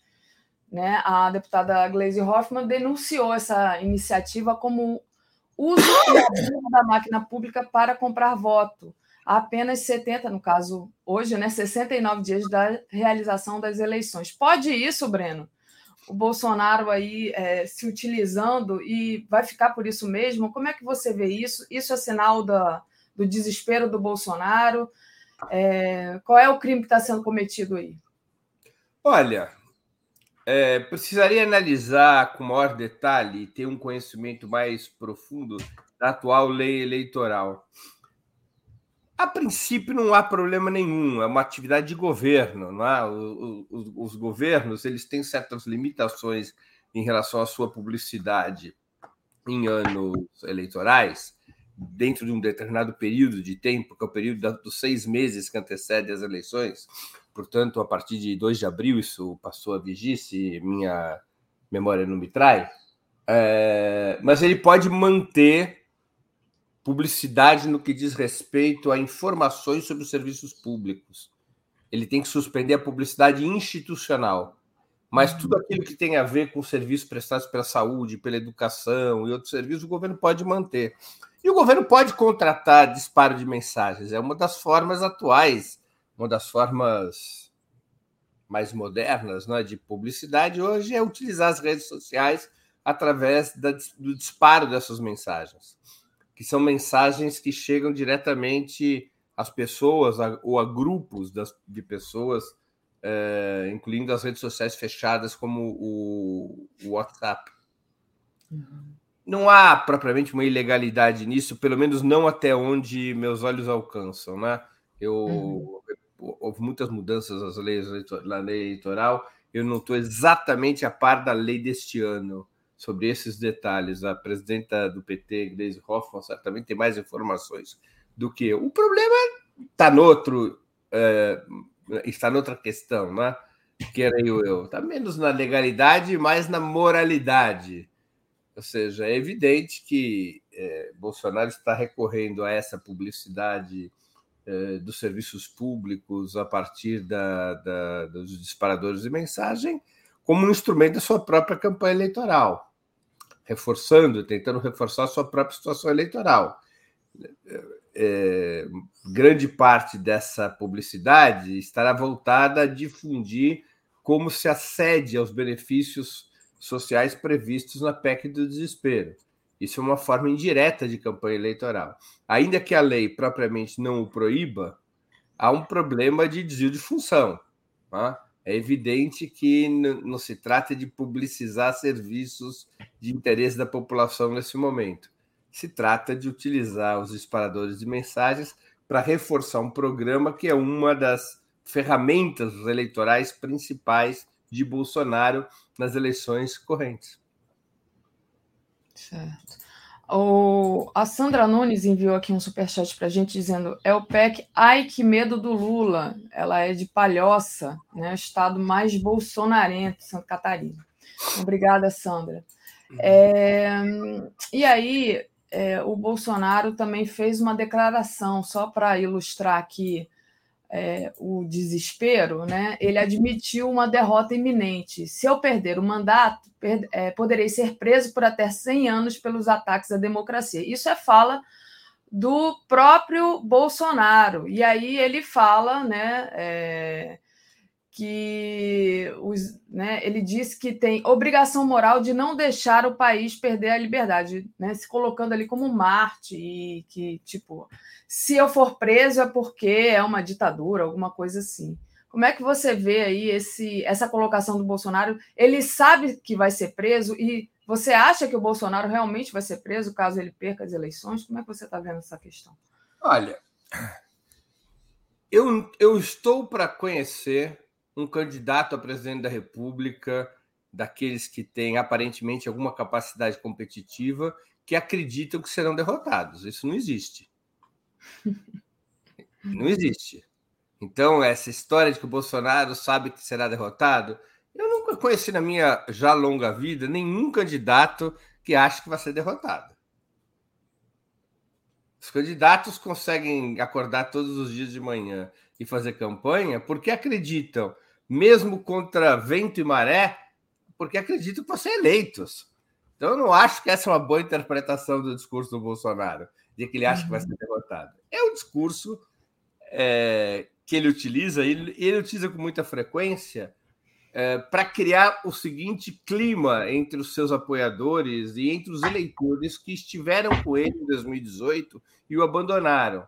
É o clima ou votam em mim gostando ou não de mim, ou votam em mim, ou será o caos, ou será o comunismo, ou será a corrupção, ou será Cuba e Venezuela, ou será o desastre, a barbárie. Ou seja, ele tenta estabelecer uma carga emotiva que convence eleitores que não são propriamente pró-Lula, mas que deixaram de ser pró-Bolsonaro. O Bolsonaro perdeu uma fatia importante daqueles que o levaram ao governo é, em 2018. Eu não estou nem falando dos votos do segundo turno, eu estou me referindo aos votos do primeiro turno de 2018. Lembremos que Bolsonaro teve no primeiro turno de 2018 47%, dos, 44% dos votos, 47% dos votos, não me lembro direito, um número enorme, um número 50% maior do que o das, que aparece nas pesquisas de hoje. Bolsonaro perdeu uma importante é, um importante contingente desses eleitores. Ele está se dirigindo a esses eleitores. Não querem votar em mim porque se decepcionaram. O que vem por aí é pior. Votem contra ele e votem em mim para impedir o pior. Então é um discurso que ele recorre é, a desenhos, evidentemente mentirosos, mas a desenhos que são assim: se Lula ganha, acaba a liberdade se Lula ganha, vem o comunismo. Se Lula ganha, o Brasil vira Venezuela. Se que Lula é um ganha... discurso completamente tosco, porque Lula já governou duas vezes. Então, alguém acredita nisso, né? Quer dizer... Mas então, é, é uma coisa complexa essa, né? É uma coisa complexa. Pessoas, parte das pessoas acredita, Daphne. Parte das pessoas acredita.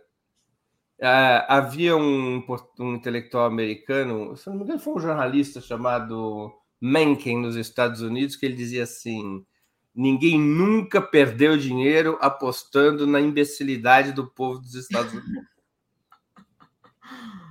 Era um, o Mencken falava isso, ou seja, as pessoas é, elas têm baixas condições de informação. Nós estamos falando de um país de massas gigantescas de pessoas sem informação, sem.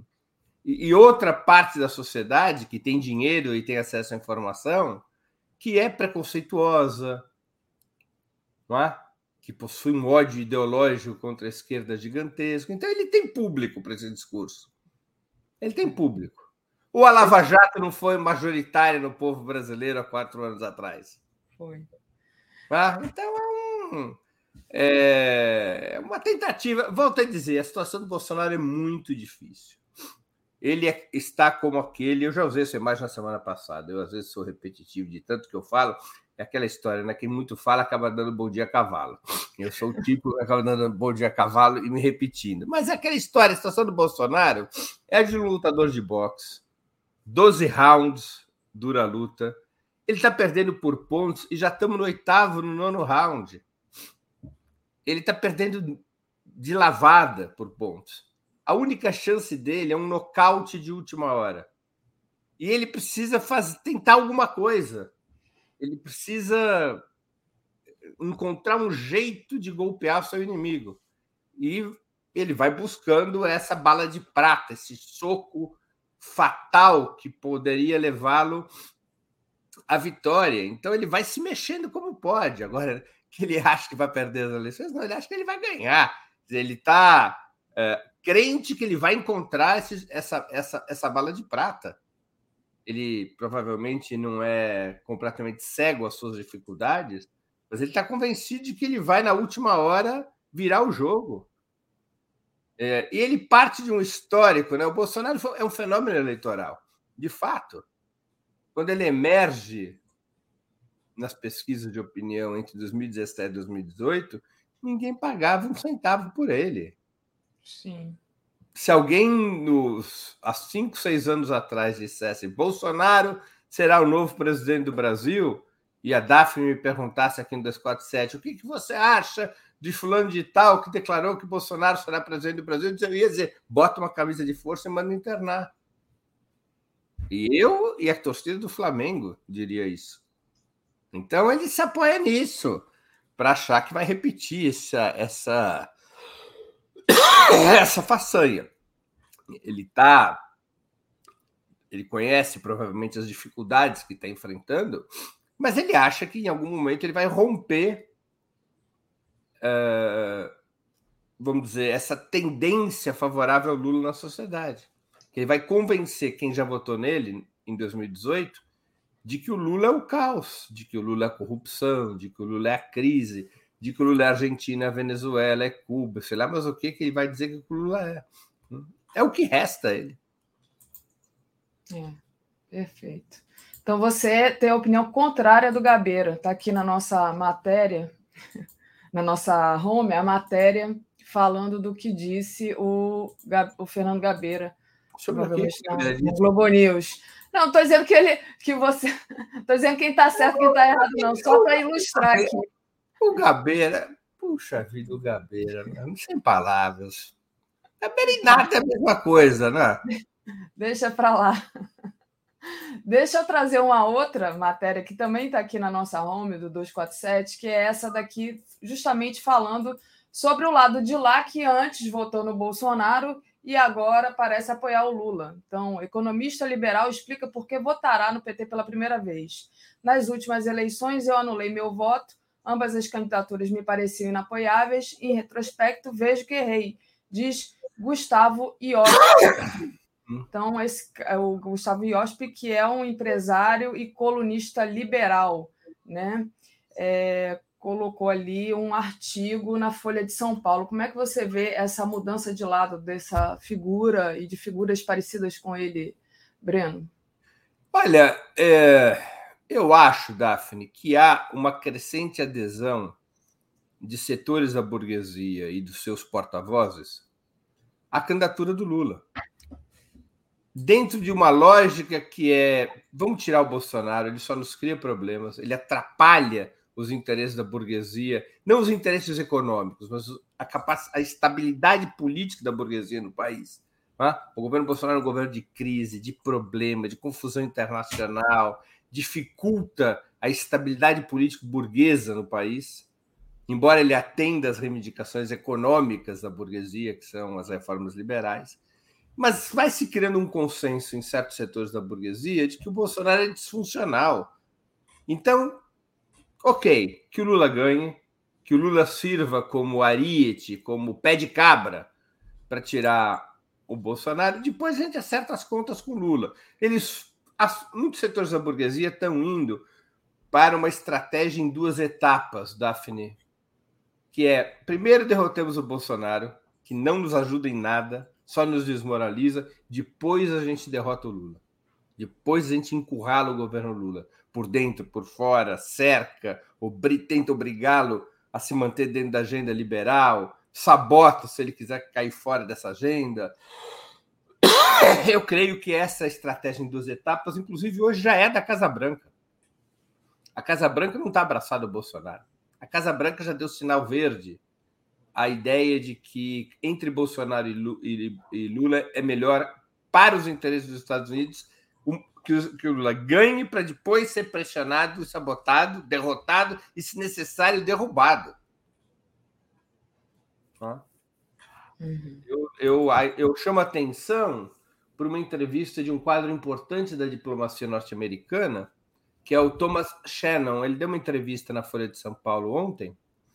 Thomas Shannon foi embaixador no Brasil, mas Thomas Shannon também foi subsecretário para a América Latina é, durante o governo Obama.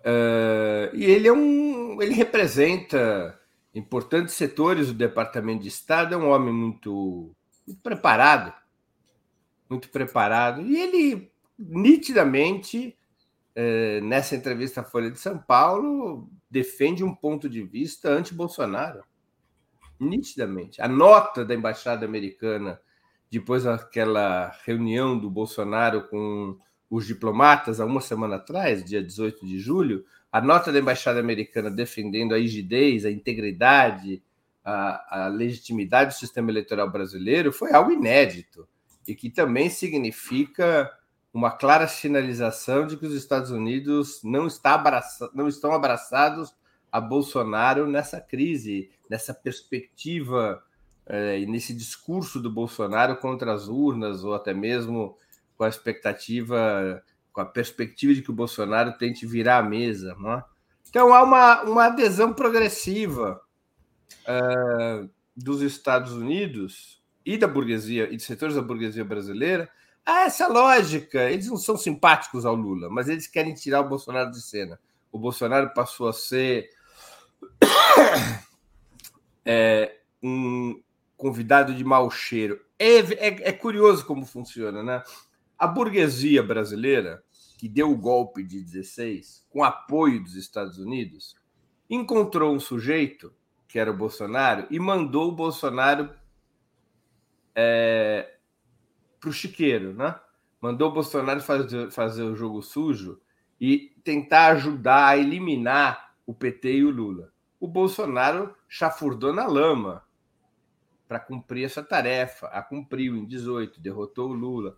Quando ele retorna ao salão de baile, depois de cumprir a tarefa, a burguesia brasileira, aquela que o, o aqueles setores da burguesia que o, o Keynes chamava de burguesia educada, com a qual ele dizia se perfilar, essa burguesia é, não gosta do mau cheiro do Bolsonaro, embora tenha pedido a ele para chafurdar na lama e derrotar Lula e o PT em 18, né? Então, eles não querem Bolsonaro. O Bolsonaro realmente é um, um, provoca uma disfunção no sistema hoje. Ele não é um elemento confiável, porque a burguesia, para os seus negócios, ela precisa de estabilidade. Pode ser estabilidade da democracia liberal, pode ser estabilidade da ditadura, isso depende de cada momento histórico. O que ela não pode ter é instabilidade.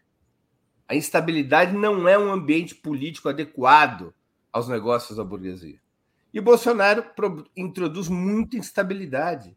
Ele não conseguiu é, construir um clima de estabilidade. Perfeito. É? sobre isso, eu tinha colocado aqui na tela essa matéria, que é justamente a entrevista do James Green, né, um historiador estadunidense, ele diz: é preciso reconhecer que os Estados Unidos estão contra um golpe no Brasil, há um trauma contra Trump. Quer dizer, apoiar agora o Bolsonaro nessa, é, digamos assim, é, nesse ímpeto golpista seria dar força para o Trump. E aí eu agradeço, aproveito aqui o intervalo para agradecer a Lia Oliveira. Por favor, recorte, fala Breno, Estados Unidos, Lula versus Bozo. E também a Sandra Nunes. Ah, não, da Sandra eu já tinha agradecido. Obrigada, Sandra. E é isso, né? Só para mais um aí que colabora com o que você. É, eu, não, eu, eu não acredito. Eu acho que tem um peso essa história do Trump, mas isso é um fator secundário. Uhum. É, os Estados Unidos separam muito historicamente nas suas, na formulação das suas estratégias o que se passa fora e o que se passa dentro do país. Né? Eu acho que o elemento principal dos Estados Unidos não apoiarem Bolsonaro é porque eles olham para o presidente brasileiro e não veem nele a possibilidade de estabilizar o país. O que é estabilizar o país? Na lógica da burguesia brasileira e na lógica dos centros imperialistas, especialmente dos Estados Unidos, é derrotar a esquerda e garantir um governo burguês que seja visto com bons olhos pela maioria da população e que possa, portanto, exatamente por ser visto com bons olhos, ter as mãos livres para implementar as reformas liberais que interessam ao capital. É? O governo Fernando Henrique Cardoso foi um governo desse tipo era um governo que tinha simpatia de setores grandes da população, por causa do Plano Real, por conta da história democrática do Fernando Henrique no período da ditadura, porque o Fernando Henrique era um intelectual que discursava em francês na Assembleia Francesa e em inglês diante do parlamento americano. Tá? O Fernando Henrique era altamente funcional, porque era um governo que garantia uma certa legitimidade e sob o, o, o pano de o, sob a, a cobertura dessa legitimidade, a burguesia tinha as mãos livres para implementar as reformas liberais. Né? O governo Bolsonaro também implementa as reformas liberais. Só que ele o faz num clima de instabilidade muito perigoso. Muito perigoso. Que levou a um, a um renascimento eleitoral do Lula enorme, que levou a, um, a, a, a ressurreição de um ator político que a burguesia considerava há poucos anos atrás morto, que era o PT. Olha o dano que o Bolsonaro causou à burguesia brasileira. Eles estavam crentes de terem matado o PT 2000, entre 2016 e 2018, da queda da Dilma, a vitória de Bolsonaro, passando pela Lava Jato, a prisão do Lula. Pesquisemos a imprensa da época. Nove a cada dez analistas é, alinhados com a perspectiva liberal, com a perspectiva burguesa do país, apostavam que o PT estava morto. Analisemos as eleições de 2016, o que, que se falava sobre o PT. Que o PT estava liquidado, que o Lula era uma página virada. Era tão forte esse ponto de vista que ele contaminava até mesmo setores da esquerda e do próprio PT, Daphne. Sim, Ou não muita gente pulou fora ou não tivemos dirigentes petistas que hoje voltam a ser amigos do Lula, que diziam que o Lula era uma página virada? Era uma uhum. página virada? Eu me lembro de vários dirigentes petistas falando isso até 2020, 2021. Então, o Bolsonaro, com a sua disfuncionalidade, ele criou um baita problema para a burguesia. Ele fez renascer o Lula e o PT como uma força eleitoral com a, com a mesma densidade que tinha em 2002. É olhar as pesquisas. O Lula tem a mesma força eleitoral hoje que tinha em 2002. Então, essa disfuncionalidade fez, faz com que setores da burguesia abandonem Bolsonaro. Hoje está com Bolsonaro, eu concordo com a análise que o João Pedro Stedley fez numa entrevista no 20 Minutos, sexta-feira passada, uma entrevista que ele, me, ele generosamente me concedeu, em que ele diz hoje é a minoria da burguesia que está com Bolsonaro. A maior parte da burguesia é, se afastou dele. E uma parte da burguesia já adere ao Lula.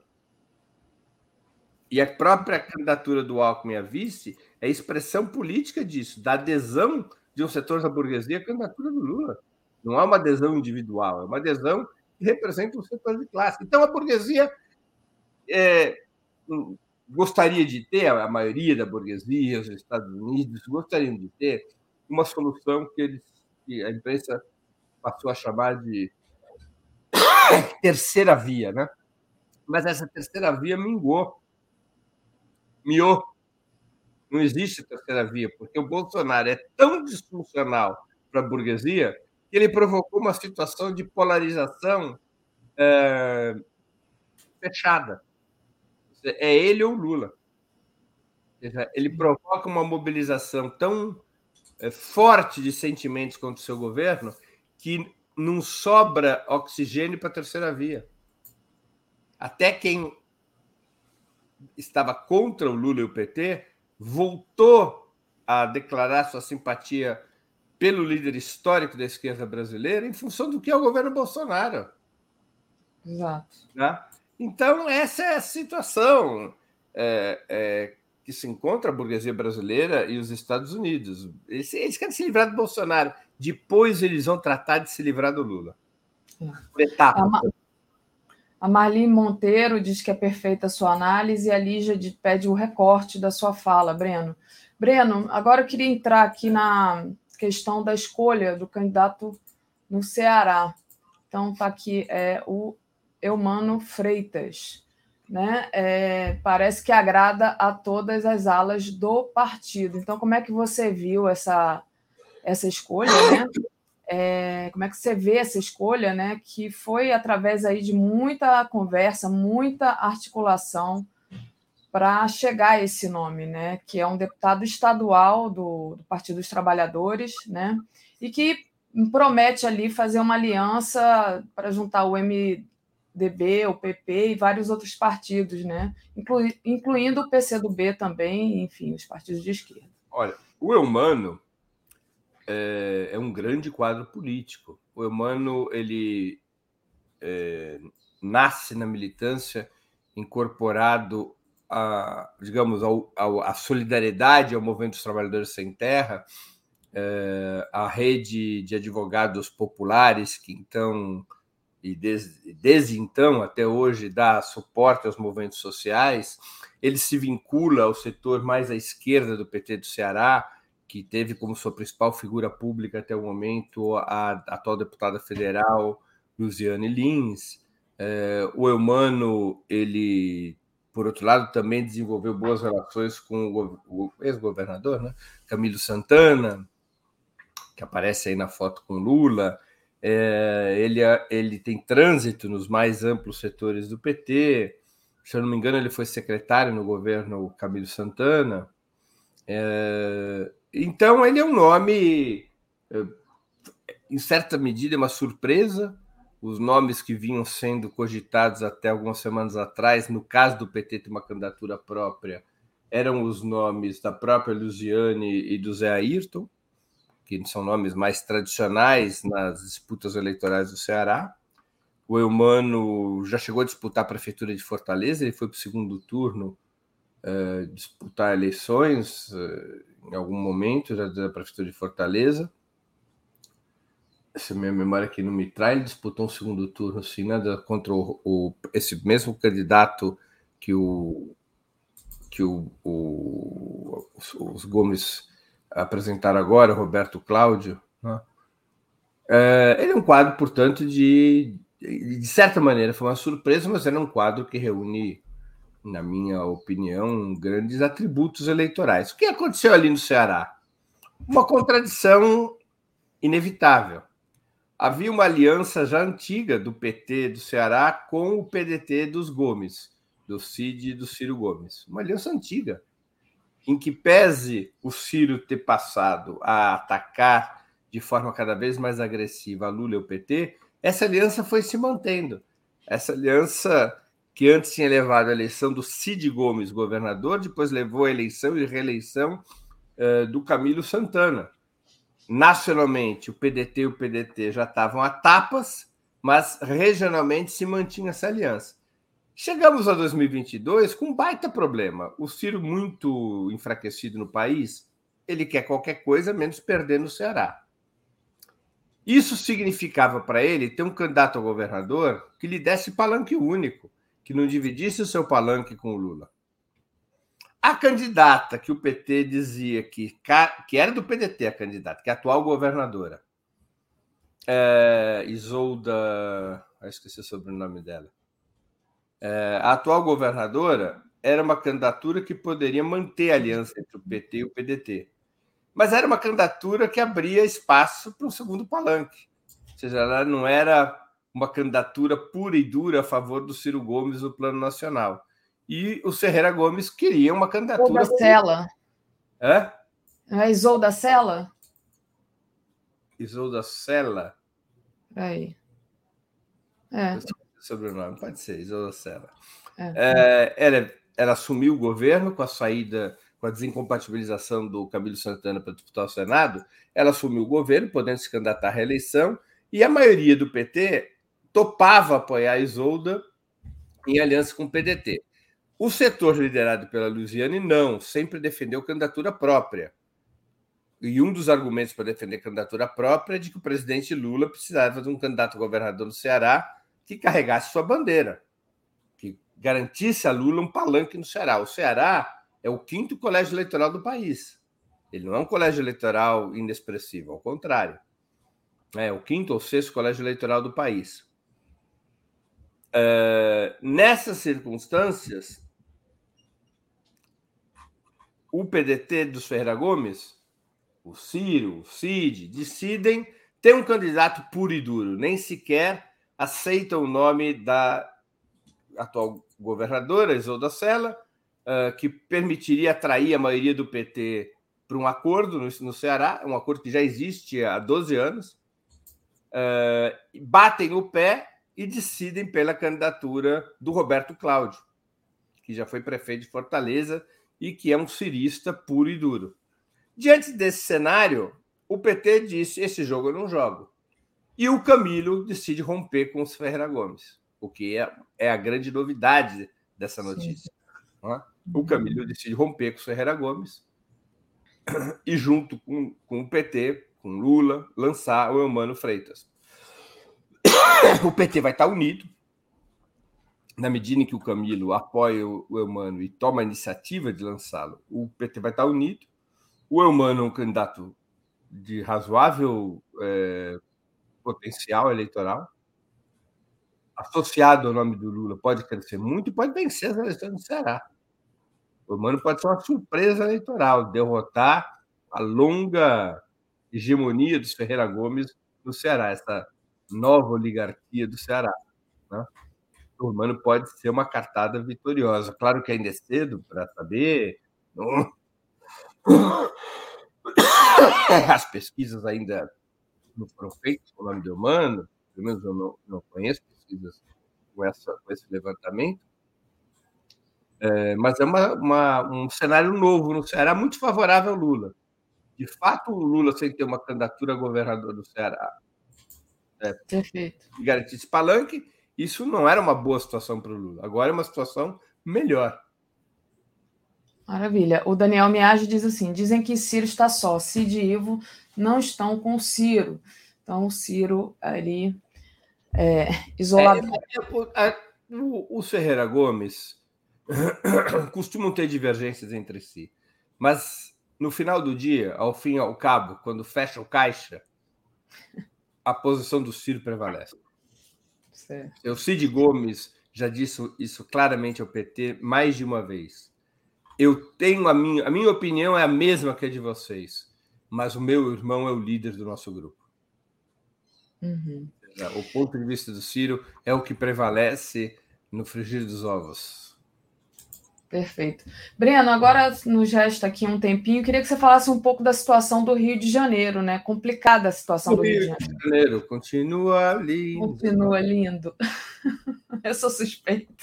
Mas lindo e complicado, né? Politicamente. Há muitos Como anos, é que... Né, Daphne? Há muitos anos. Mas... O Rio, Janeiro, o Rio de Janeiro tem um caminho rápido para a cadeia, que é ser governador do Estado. Pois é, né? Menos a Benedita, ainda bem, mas Passo para você é, falar um pouco sobre essa questão aí do siciliano, muita gente descontente com o siciliano. Molon é, realmente sai, vai sair candidato pelo PSB, o que atrapalha muito aí. Olha, a, vamos, aqui, vamos, vamos, vamos, ali. É, é muito complexo mesmo, você tem toda a razão. Houve um esforço para construir uma coalizão progressista no Rio de Janeiro um esforço do PSOL, um esforço do PT e um esforço que é, ao qual acabou aderindo o PSB. Esse esforço levou uma engenharia sofisticada, que incluiu a saída do Marcelo Freixo do PSOL e sua filiação ao PSB. A partir dali se foi construindo uma aliança que imaginava espaço para três partidos. Deveria imaginar espaço para três para os três partidos fundamentais desse pacto: o PSB, o PT e o PSOL.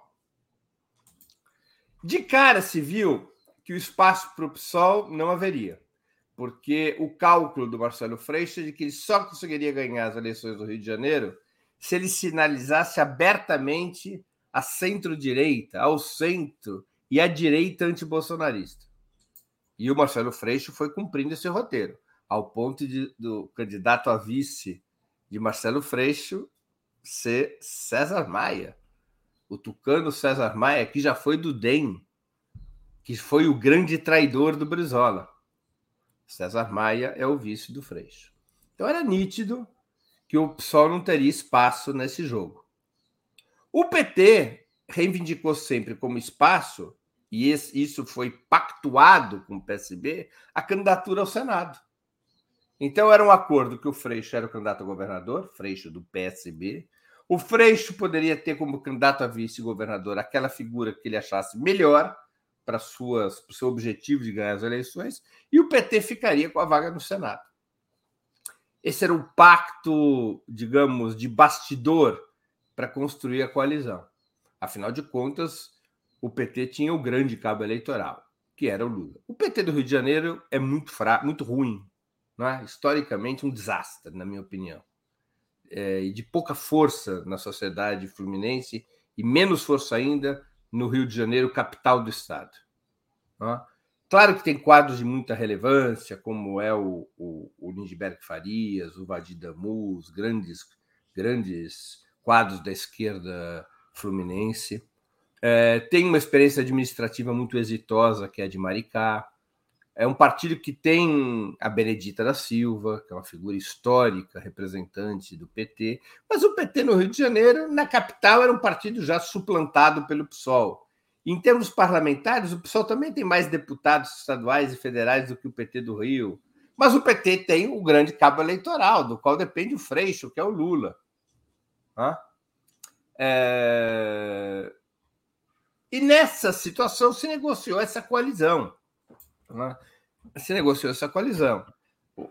Muito em função do apoio decidido do Lula à candidatura do Marcelo Freixo. Eu volto a dizer, o PT do Rio de Janeiro, o PT do Rio de Janeiro é que nem o, o, o Partido Comunista Polonês dos anos 30, é, na época da Internacional Comunista, a Internacional Comunista resolve dissolver o Partido Comunista da Polônia em 1938, de tanto problema que o Partido Comunista Polonês provocava, infiltrações, desastres, alianças malucas, colaboração com o inimigo. Né? Teve que dissolver o Partido Comunista Polonês. O, o, o, PT do Rio de Janeiro é mais ou menos assim. Há muitos anos só tem problema.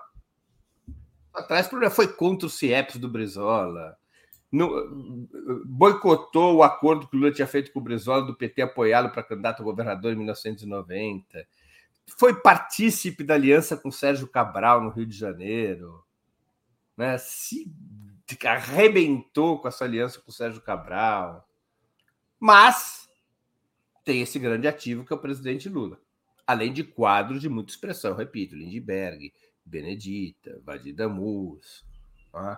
É, experiências importantes administrativas, como hoje Maricá e no passado Nova Iguaçu. Tem ali um, não é nada presta no PT do Rio, é uma, seção do partido no Rio que cometeu erros atrozes o tempo todo, é uma sessão muito complicada, mas que tem ali também seus é, seus ativos, né? seus momentos de sucesso. E aí foi acertado essa, esse acordo. O PSB acabou abrindo espaço para um candidato ao Senado que se contrapunha ao PT. O PT escolhe como candidato ao Senado, aí é um problema da, da pesada. Um, uma candidatura é, de um homem que tem influência política, o André Siciliano, presidente da Assembleia Legislativa em função da crise da direita, um homem que tem uma relação promíscua com o governo do Estado, com o governo do Cláudio Castro, que é um bolsonarista, uma relação promíscua, uma relação oportunista, de relações de poder, é, por ser o presidente da Assembleia Legislativa e porque essa relação permitia reforçar sua própria posição no Estado. Eu fico me perguntando por que o PT não escolheu outro candidato ao Senado mais palatável, menos comprometido, com a imagem menos associada a esse governador Cláudio Castro, mas foi esse o candidato escolhido pelo PT. O PT tinha o direito de escolher o candidato ao Senado dentro do acordo que foi feito. Outra coisa é reclamar da candidatura que o PT escolheu. Isso tudo bem, mas o PT tinha o direito de ter o candidato ao Senado para compor essa coalizão. O PSB, com o Molon na frente nas pesquisas, não na frente em primeiro lugar, o Molon está muito atrás do Romário, mas na frente do André Siciliano, o PSB foi alimentando a candidatura do Molon e contou com o apoio do PSOL. O PSOL, estando de fora dos cargos majoritários, resolveu preservar sua identidade no Rio de Janeiro e sua força política, mantendo o apoio ao Marcelo Freixo para o governo, sem lançar um candidato a governador próprio, mas apoiando o Molon contra o André Siciliano. Tá? De tal maneira que o PSOL mantivesse um pé na unidade com Marcelo Freixo e outro pé na busca da sua própria identidade, apoiando um candidato uh, que, digamos, era um ruído nessa coalizão na qual o André Siciliano seria candidato ao Senado. E isso acabou dando um vigor à candidatura do, do Molon e o PSB da convenção, ao chancelar o nome do Molon como Senado, rompeu o acordo e criou uma situação de crise. E, e além do PT, aí vem, com os setores do PT mais aliados ao André Siciliano, e que eram setores que não queriam apoiar o Freixo, que preferiam fazer um acordo com o Eduardo Paes, seja para apoiar o Rodrigo Neves do PDT, seja para lançar uma candidatura apoiada pelo Paes, que podia ser o atual presidente da OAB, né, que não tem decolado nas pesquisas. Quer dizer, uma parte do PT, exatamente essa parte mais ligada ao André Siciliano, é, ela não queria o Freixo. E a, e a decisão do PSB reabriu espaço para esse setor do PT defender o desembarque em relação à candidatura do Freixo, que não vai do Freixo, que não vai acontecer. Eu não vejo o Lula abandonando a candidatura do Freixo. Mas criou uma crise. Né? Só para dizer, né, Breno? Hã? Só para só é, adicionar que o argumento também para desembarcar nessa candidatura do Freixo é que o Freixo não tem alcance na Baixada, no interior do Estado. Tem, tem essa conversa também, né? Sim, mas. o, o Freixo tem uma, uma, uma rejeição grande, digamos assim, né? Sim, mas essa é uma, essa é uma, uma, uma conversa, é, Daphne, que esbarra numa realidade. Qual é a realidade? A candidatura que tem mais força para enfrentar o Cláudio Castro, lembremos que o bolsonarismo, o bolsonarismo é muito forte no Rio. No estado do Sim. Rio de Janeiro, o presidente Lula tem apenas sete pontos à frente do Bolsonaro.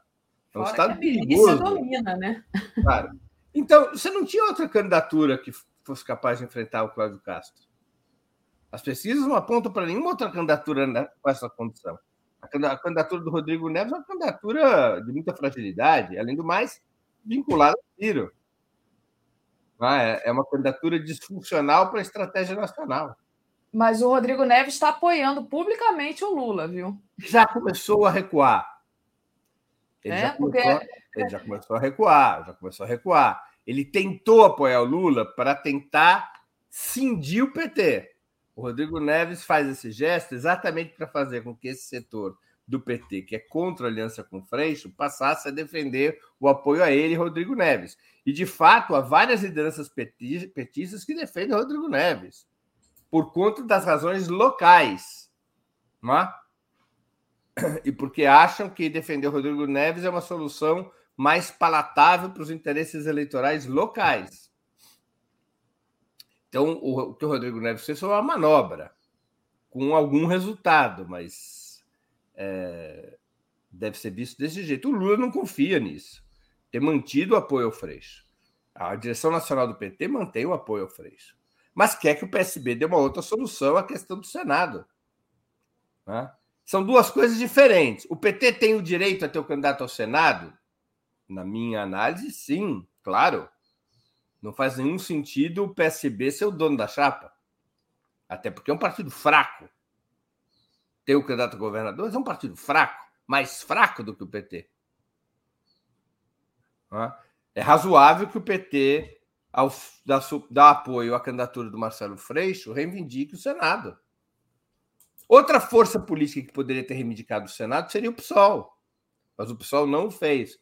O PSOL decidiu apoiar o Molon, numa tática de criar mais força ao redor da sua opção eleitoral. O PSOL fez uma operação inteligente. Se eles apresentassem um candidato deles, provavelmente eles estariam sozinhos defendendo sua candidatura ao Senado, e eu não sei se eles teriam um nome para o Senado forte. Tá?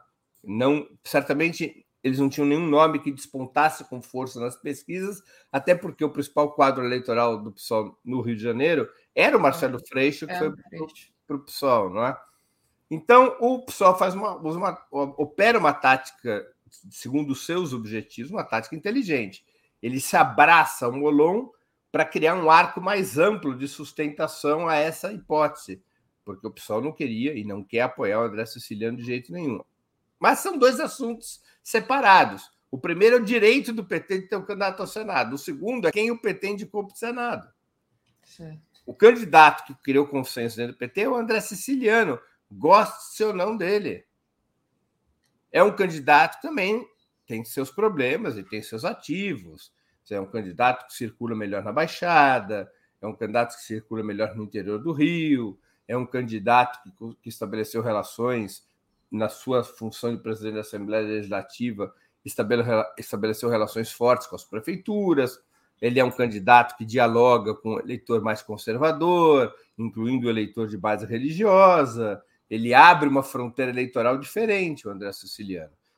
Ele é, ele tem uma relação promíscua com o bolsonarismo, inegável, claro que tem. Basta ver como é que ele reagiu diante do massacre é, de alguns dias atrás no Complexo do Alemão. Ele lamenta, critica o, o ataque, ele não, mas não cita o governador Cláudio Castro uma única vez. Ele não denuncia o governador do estado pelo massacre. Tá? Então, é uma coisa complicada, complicada. Eu torço para que o Rio de Janeiro pare de criar tanto problema para a esquerda brasileira. No passado, o Rio de Janeiro era o grande fortim da esquerda brasileira. Olha, aí eu vou dizer que tá, essa tua formulação de frase aí está complicada. Não é o Rio de Janeiro que está criando problema para a esquerda brasileira. É a esquerda do Rio de Janeiro que está criando problema para a esquerda brasileira. É, Rio isso. de Janeiro, a cidade tem nada a ver com isso, não. O Rio de Janeiro continua lindo. Eu adoro o Rio de Janeiro. Ó, eu, eu, eu, eu sou cidadão adotivo do Rio de Janeiro. Ah, Mas tá o problema é que ali é, é, tá complicado há muitos anos. Está complicado tá, há muitos, muitos anos. anos. Há, muito, há muitos anos. O Gilberto Cruvinel diz assim: Breno, o siciliano tem fotos se confraternizando com Cláudio Castro. Nunca sequer manifestou apoio a Freixo. Como, como votar num apoiador de Castro? É mais ou menos o que o Breno já estava aqui tratando, né, Gilberto? E é isso, Breno. Deixa eu pedir para o pessoal não esquecer é, de like, compartilhar essa live e já passo para você trazer a sua programação dessa semana do Ópera Mundi. Ah, e tem aqui também a Sheila Vilela. E se Molon migrasse para o PT, resolveria? Não há, não há mais tempo. As migrações, é, a janela de migrações já se fechou. Exato. Mas vamos lá. É, tem, um, tem um elemento a mais aí que deve ser considerado na questão, é que o Molon sempre foi um amigo da Lava Jato, né? Isso provocou. E ele abandonou o PT da crise. Molon era do PT e saiu do PT durante a Lava Jato. Então, há muita mágoa com o Molon e com razão. O Molon foi um, um desses que pularam fora do barco.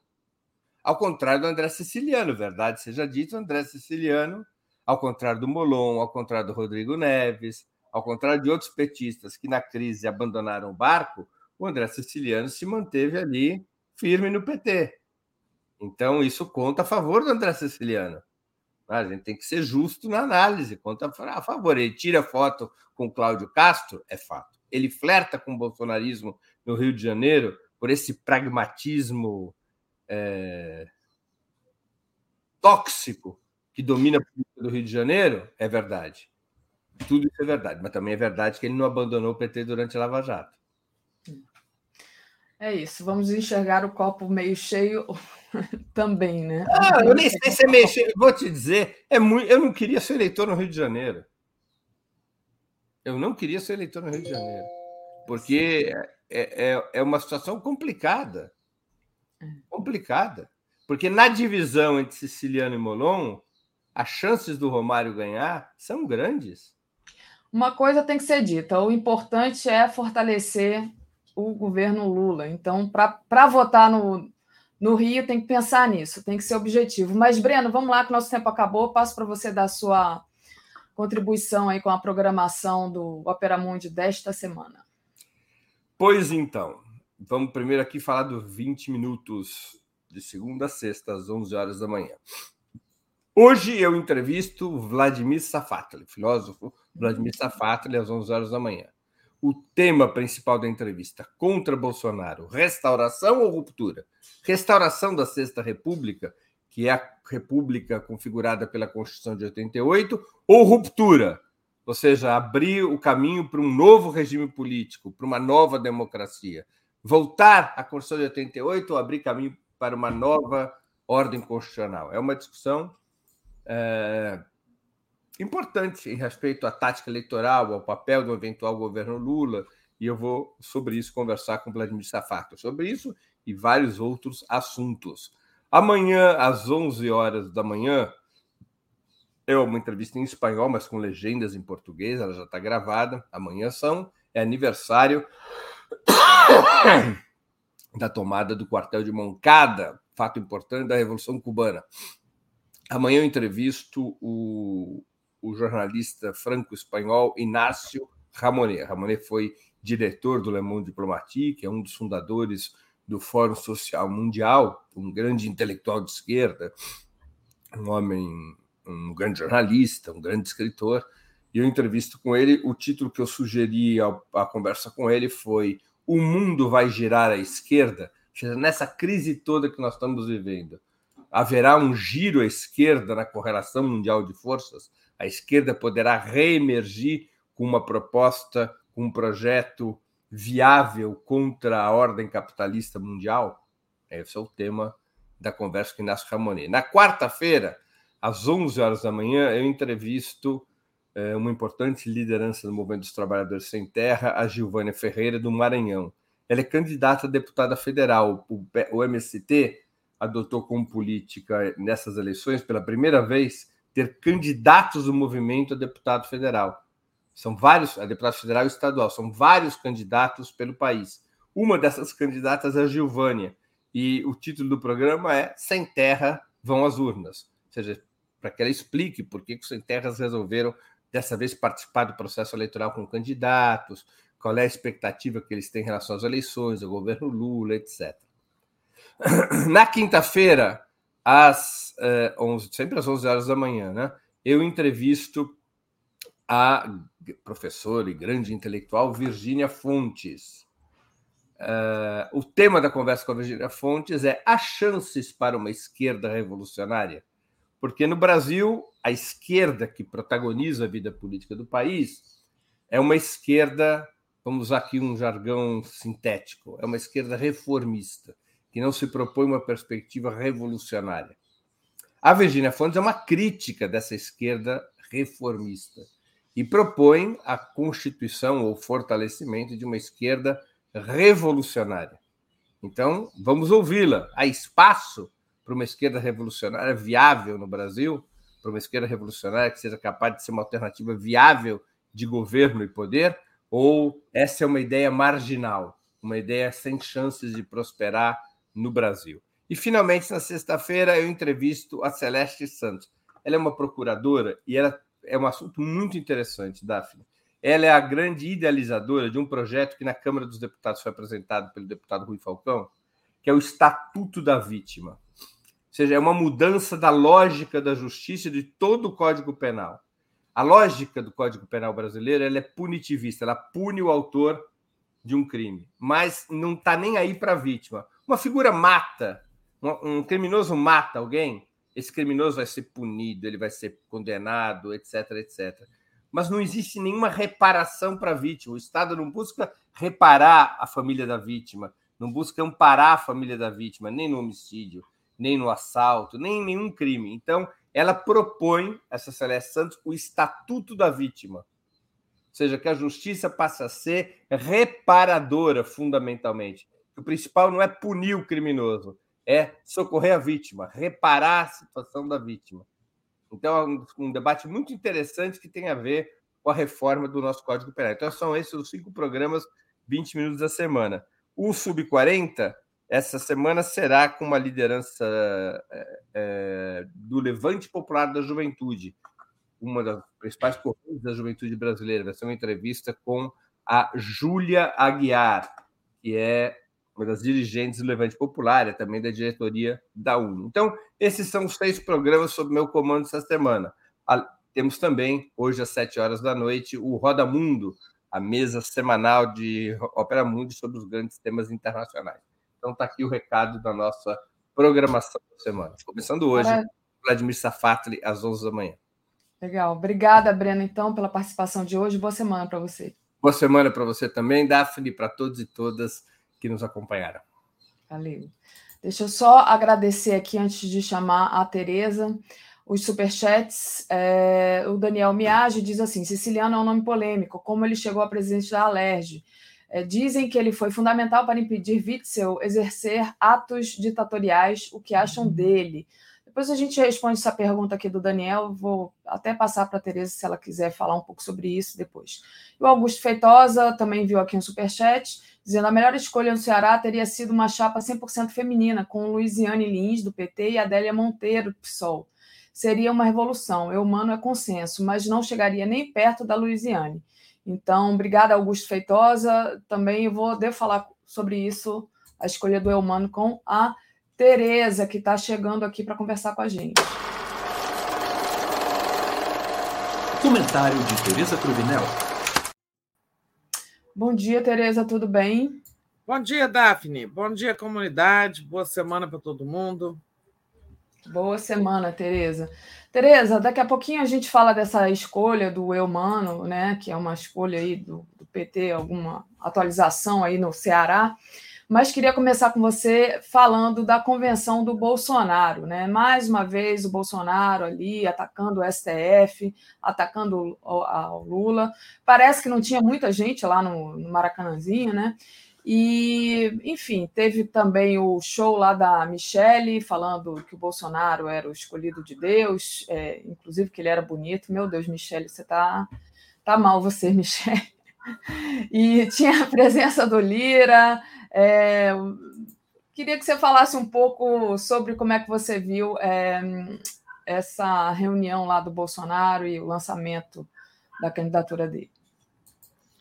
Então, Daphne, a, a, a, convenção de ontem do PL, lançando a chapa do Bolsonaro, ela aumenta as preocupações, né? É, porque todo o contexto ali é, de reincidência do Bolsonaro nas, nas táticas que ele vem utilizando. Ou seja, ataque às instituições, né? ele voltou a fazer isso, é, mobilização da base radical, né? voltou a fazer isso, aliás, fez isso o tempo todo, né? É, e confronto chamando por 7 de setembro. E é, esse apelo a esses temas, tanto os temas de comportamento, né? voltou a falar em kit gay, como os temas religiosos. Né? Ele, ele falou um pouco, mas quem, quem realmente encarnou esse lado aí foi a Michelle, com aquele discurso bastante messiânico, falando em Deus o tempo todo, parecia uma pastora pregando. Até ela mostrou que ela tem experiência de palco, deve ser nas igrejas evangélicas. É, então, é, a, toda a encenação da convenção, toda a liturgia da convenção, ela aumenta as preocupações né, as nossas preocupações do campo democrático com o que vem por aí, né?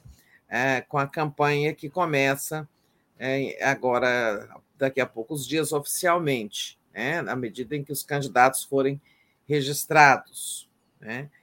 Porque a, a gente viu que o Bolsonaro é, não está interessado em ganhar eleitores. É, ele não falou é, em nenhum momento de uma forma a ampliar a, o seu eleitorado. Né? Ele, pelo contrário, ele deixou de lado um discurso mais moderado, conforme recomenda o Centrão, os aliados políticos vêm insistindo para ele se moderar no discurso, e há uma empresa aí de comunicação, uma dessas agências que prestam serviços à campanha, é, não sei se é o governo ou a campanha, porque ele continua usando, usando recursos do governo é, para fazer campanha, né?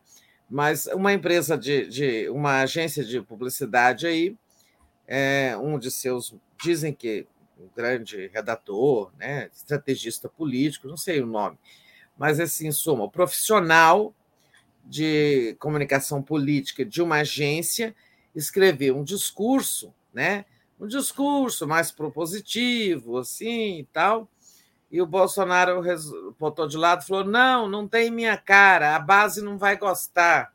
E falou de improviso.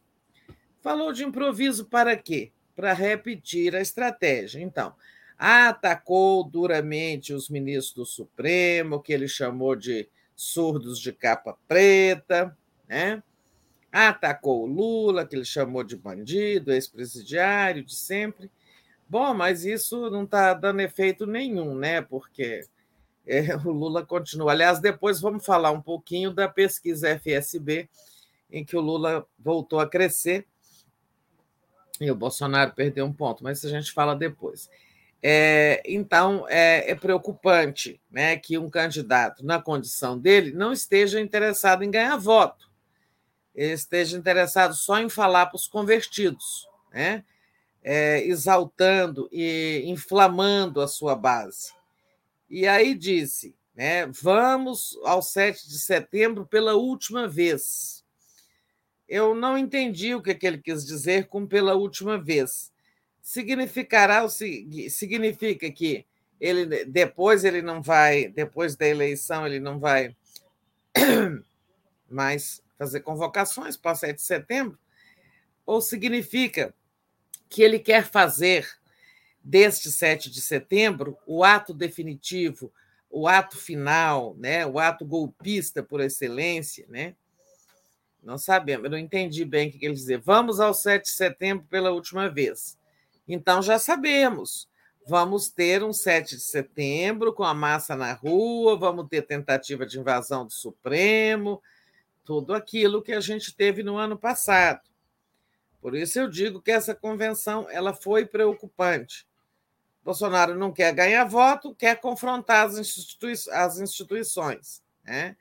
E nesse confronto chamou mobilização, é, com claro teor golpista para o 7 de setembro.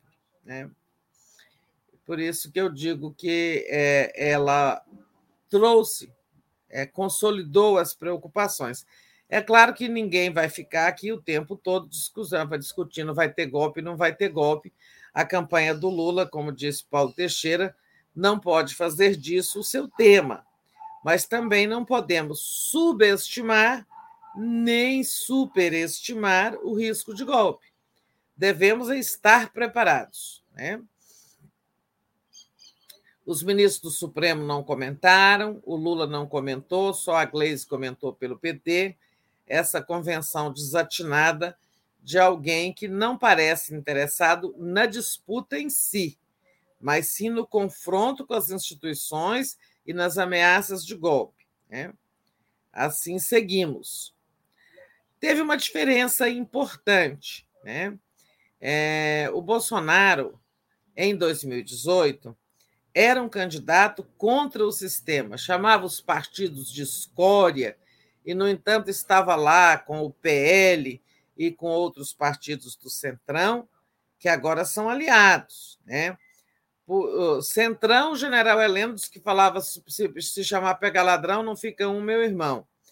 Estava lá o Lira sendo enaltecido como um velho amigo, uma pessoa, o dono da pauta, a quem é, Bolsonaro agradeceu, porque se não fosse ele, o governo não teria chegado até aqui. Não teria chegado mesmo, né? porque se não fosse o Lira, processos de impeachment teriam corrido. Né? e talvez algum tivesse chegado ao afastamento do Bolsonaro em 2020, em 2021. Né? É, esse ano já nem era possível, mesmo ano da eleição. É, desde 2019 tem pedidos de impeachment é, sendo apresentados à Câmara. Rodrigo, Neves, Rodrigo Maia segurou alguns, mas o, quem fez o serviço mesmo final foi o, o Lira.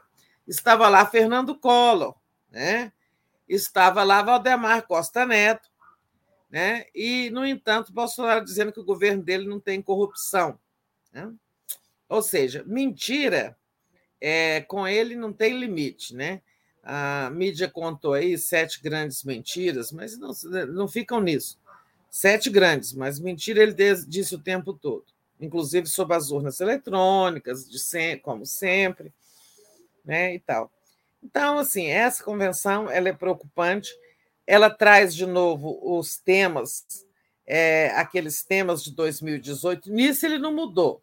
Ou seja, ele deixou de ser antissistema, né? Está lá com o Centrão, com o Fernando Collor, com essa gente toda que ele chamava de escória, Arthur Lira.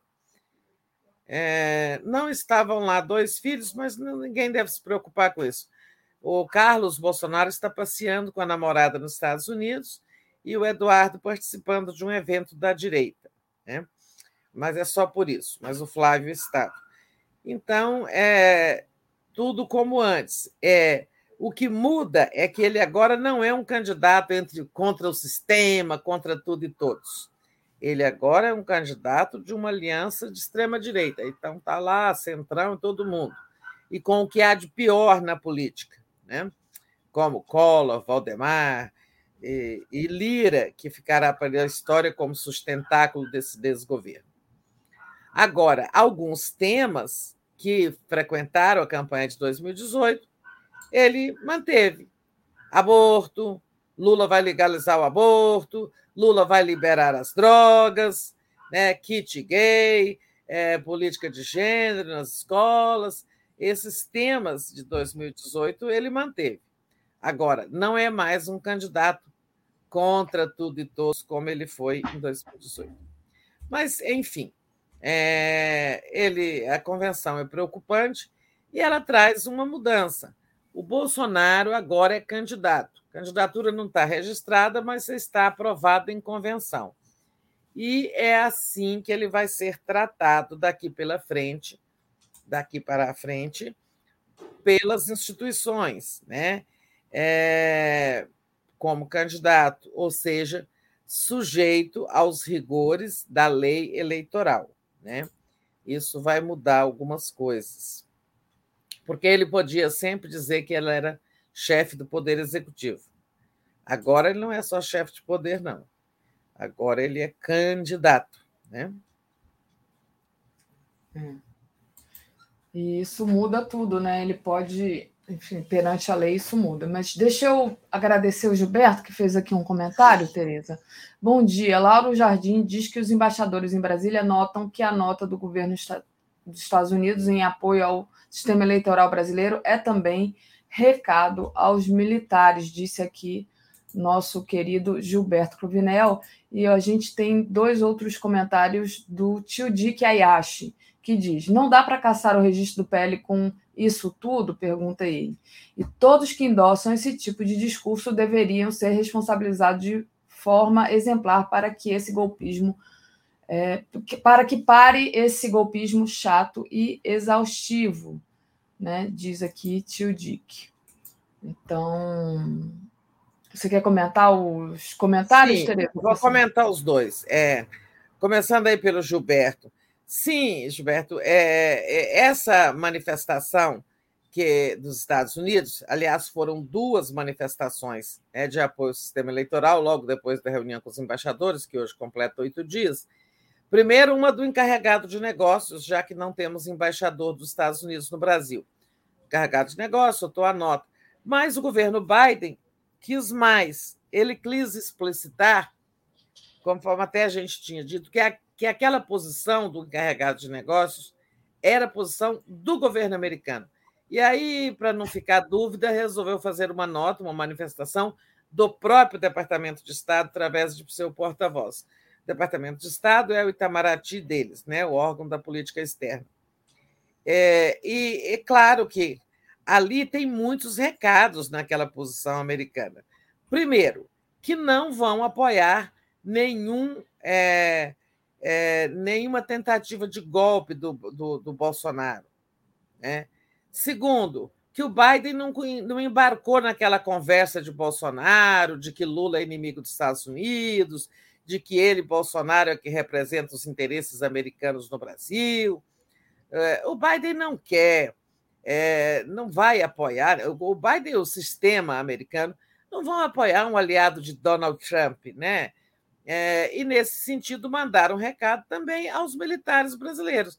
Quer dizer, o recado foi para o Bolsonaro, foi para os militares brasileiros: olha, não conte conosco, não vai haver. Se tentarem algum golpe, terá a nossa objeção. Não só não terão o apoio, como terão a objeção dos Estados Unidos. E, é, digamos assim, o resultado mais importante é isso. Os Estados Unidos vão respeitar os. vão endossar o resultado das urnas. Né? Ou seja, logo que as urnas forem abertas, os votos forem contados, digamos, dando um resultado favorável ao Lula, os Estados Unidos vão reconhecer a, a vitória do Lula, como a maioria dos países democráticos, democráticos, europeus, os vizinhos, né, todos devem fazer isso. Então, acho assim, a gente já comentou essa manifestação, ela é muito importante, mas ela tem todos esses significados bem apontados aí pelo Gilberto. Tio Dick, é, o registro do PL, nesse momento, é, até esse momento, não teve problema. Agora, é, pode vir a ter um problema aí pela frente. Olha, o jornal o Globo tem uma manchete, nesse momento, que diz o seguinte: fundo partidário. Partido de Bolsonaro, quer dizer PL, usou dinheiro público para pagar carro que desapareceu e curso que está fora do ar.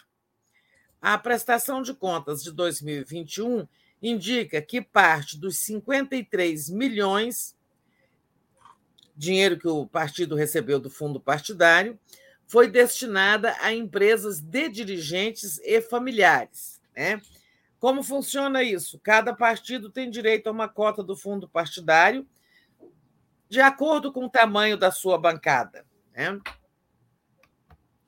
O PL, então, recebeu, em 2021, é, 53 milhões.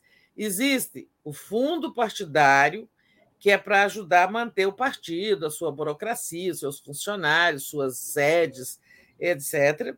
E existe o fundo eleitoral, que é outro dinheiro para financiar campanhas. Né?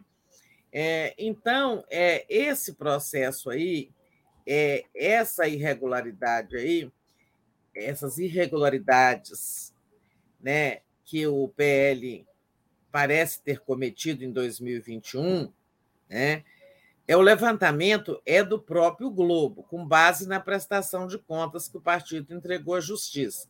Então, esse dinheiro, muitos partidos fazem isso. Eles encontram maneiras de embolsar aquele dinheiro. Como aqui no levantamento do Globo, o PL pagou despesas né, a empresas de seus próprios dirigentes. Ou seja, eles fizeram, apresentaram nota fiscal, prestaram serviço ao partido e levaram o dinheiro. O dinheiro ficou em casa, né? ficou com os caciques. Isso é muito grave. Né? É... Eles gastaram 19 milhões, né? É, o resto ficou no caixa e teve isso, inclusive compra de carro que não está lá, é, contratação de empresas de dirigentes, são irregularidades muito graves é, que podem levar a um processo, é, até de perda de registro pelo partido. Não estou dizendo que isso vai acontecer, até porque isso não é uma denúncia formal, não há uma investigação, é uma investigação jornalística do jornal O Globo, é, e acredito que ela vai resultar em alguma denúncia ao TSE. Não estou dizendo que vai acontecer, mas agora sim, pela primeira vez, né, aparecem denúncias sobre o PL que podem complicar a vida do partido. Né? Vamos ver o que vai acontecer com essa denúncia. Né? Como diria Michele, oremos para que sejam é, é, se o partido é, perde o registro, o seu candidato e o prazo de filiação partidária já acabou, então acabou. Né? Isso complicaria a vida do candidato, que é o Bolsonaro. Né? Ah, vou trazer um ponto aqui, Daphne, que nem está no nosso roteiro, porque eu tinha me esquecido disso. É Deixa... coisa rápida. É, semana que essa semana, eu acho que de hoje para amanhã, né?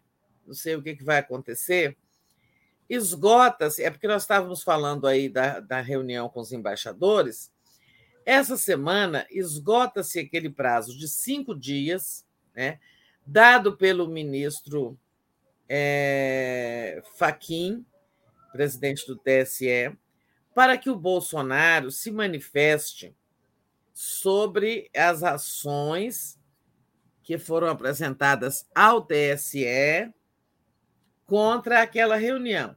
Essas são as ações de natureza eleitoral, né? Crimes eleitorais. É, então, o Bolsonaro usou a máquina, fez campanha antecipada, usou, usou recursos né, do próprio Estado, fez, fez reunião na Alvorada e tal. É, tem as ações também criminais, essas estão no Supremo, são aquelas que tem a ministra Rosa Weber como relatora e que ela, e ela também deve estar encaminhando, eu acho que de hoje para amanhã, as ações para manifestação do Procurador-Geral da República, Augusto Aras. Né? Mas as do, as do Faquim, é, as que são por crimes eleitorais, já foram é, é assim, encaminhadas é, ao Bolsonaro para que ele se manifeste no prazo de cinco dias, né? por conta daquela reunião que ela tem crimes de responsabilidade, crimes comuns e crimes eleitorais. Naquele ato, né, é, que envergonhou o Brasil, o Bolsonaro cometeu crimes dessa, dessas três naturezas: eleitorais, comuns e de responsabilidade. Mas é, a gente já parece que ficamos acostumados com o presidente criminoso, então é difícil. Mas ele vai pagar, mais cedo ou fora do, ou mais tarde, do cargo, fora do cargo. Acho que no cargo está difícil, mas fora do cargo ele terá esse encontro de contas aí com a justiça. Certo. Então, nós vamos ver o Bolsonaro responder. Essa semana, é, ele tem que responder essas indagações, e eu sei o que ele vai dizer, porque os advogados dele já andaram falando por aí. Ele vai dizer que não se tratou de campanha antecipada, nem de uso da máquina, nem nada, ele vai dizer que, é, como chefe, ele fez uma reunião como chefe do Poder Executivo, né? É, e que ele tem toda a autoridade para fazer esse tipo de reuniões, ele é o chefe da política externa brasileira e tudo mais. Né? Eu não sei se vai colar, se não vai colar. Eu sei aqui se ele tivesse feito essa reunião nessa segunda-feira, hoje, depois da convenção, era diferente, porque ele já se teria tornado candidato. Né? De fato, na semana passada, ele não era candidato ainda. Né? É, e por isso estou. Não era oficialmente, claro, porque candidato ele é desde o dia que tomou posse em 2019. Né? Mas por isso que, do ponto de vista jurídico, penso que essas ações podem não ter resultado, porque oficialmente ele ainda não era candidato, e é essa desculpa que ele vai dar. Tá? Então, só comentando aí. Agora, é bem diferente a, a natureza né, das ações que estão com a ministra Rosa no Supremo. Né? Essas que ela deve encaminhar ao ministro, uh, ao Procurador-Geral da República, Augusto Aras. Né? Ali tem ação, por exemplo, como ameaça ao Estado de Direito, ali tem acusações como essas de ameaça ao Estado de Direito, abuso do poder político, exposição do país é, né, internacional, a exposição internacional do país. É, tem ali também o crime de improbidade, exato, usar a máquina. Enfim, é, não sei o que o Aras vai fazer, porque a gente está lembrado que na semana passada ele fez uma manifestação canhestra, esquisita. Né? Ele publicou, republicou um vídeo do dia 11 de julho em que ele defende as urnas eletrônicas, diz que não aceitará a denúncia de fraude, porque as urnas já estão provadas pela prática, pela história e tal. Mas não era, não era um vídeo que ele produziu em cima da reunião do Bolsonaro com os embaixadores, com todas aquelas denúncias infundadas, com todas aquelas mentiras do Bolsonaro. Né? Ele publicou um vídeo velho, é, significando que ele apoia o sistema eleitoral, né? mas também deixando de significar uma condenação à fala do Bolsonaro aos embaixadores. Por isso que eu digo uma manifestação canhestra porque ele pode dizer: não, aquele meu vídeo foi em outro contexto. Né? Enfim, é, nós temos essa semana essas duas questões, digamos, da judicialização da política pendentes: né? a resposta do Bolsonaro à TSE e as manifestações é, do Aras ao Supremo. Ele vai pedir 15 dias, então ele, acho que essa a, posicionamento, o posicionamento dele nós não conheceremos ainda essa semana, só a remessa dos autos pela ministra Rosa Weber. Daphne. Perfeito, Tereza. Vou aproveitar aqui e ler os nossos comentários pendentes aqui com a colaboração do nosso querido público. Vamos lá. Mariellen Romero diz assim: Atacar instituições na convenção do partido não configura crime ou, no mínimo, irregularidade eleitoral? Pode registrar uma candidatura quem faz isso? Pergunta ela.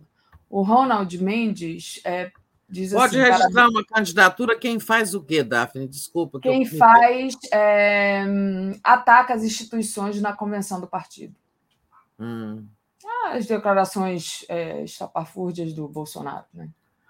Só é, só para não perder a oportunidade, desculpa te interromper, mas é, essa não é assim, sabe?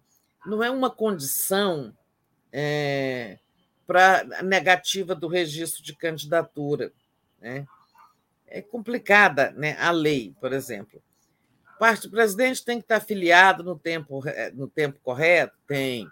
Tem que ser probo, tem que ter a idade é, tem que não ter condenação em segunda instância, não estar em curso na lei da ficha limpa, é, não ter condenação judicial, nem fiscal, nem tributária. Entende? É, ela, não, ela não deixa uma brecha para dizer assim: quem ataca as instituições não pode ser candidato. Não tem isso na lei. Né? Então, é difícil negar o registro da candidatura dele com base no que ele fez até agora. Claro, se as instituições tivessem funcionado melhor no ano passado, ele já teria sido condenado por um órgão colegiado, como o Supremo, com licença da Câmara. Ah, pronto, mas não é o caso. Né? Entendi. É, e trazendo aqui também o comentário do Ronald Mendes, parabenizo as lutadoras negras da América Latina e caribenhas pelo dia, que sejam reconhecidas e liderem as mudanças estruturais da nossa sociedade. Muito bom, Ronald. Então, parabenizo eu também, as lutadoras negras da América Latina e Caribenha. Eu também. A Vera Bocaiúva, Tereza, que teve comigo lá no Rio de Janeiro. Ah, ela me né, contou que te encontrou, pegou meu é. e-mail, adorou encontrar vocês. Isso, muito querido. Então, agradece aqui pelo contato com a querida Tereza. Obrigada a você, Vera. Um beijão para você aí. Tais Neves, oi meninas, Bozo não é mais chefe das Forças Armadas, diz ela. E o Ricardo Neri mandou aqui uma contribuição sem mensagem só para nos apoiar. Obrigada, Ricardo. Tereza, vamos lá, vamos lá. Eh, você quer falar agora da, da pesquisa, Tereza? Ah, sim. Né? Vamos, fa vamos falar, vamos da, falar pesquisa, da pesquisa. Então. É, muito instituto fazendo pesquisa, né? Ah, agora apareceu essa moda da pesquisa telefônica, mas essa essa pesquisa aí, ó, é, ela é da essa que é o 247 está destacando, ela é da, feita pela Agência de Comunicação FSB, que não é mesmo um instituto de pesquisa, é uma agência de, de, de assessoria de comunicação, uma empresa grande, a maior dessa área, né? É, com apoio financeiro do BTG Pactual, de um banco. Como sempre, tem um banco financiando pesquisa. Pesquisa é telefônica, e, e, e no que pese a, a FSB não ter uma tradição de pesquisa, ela vem pesquisando já desde o ano passado.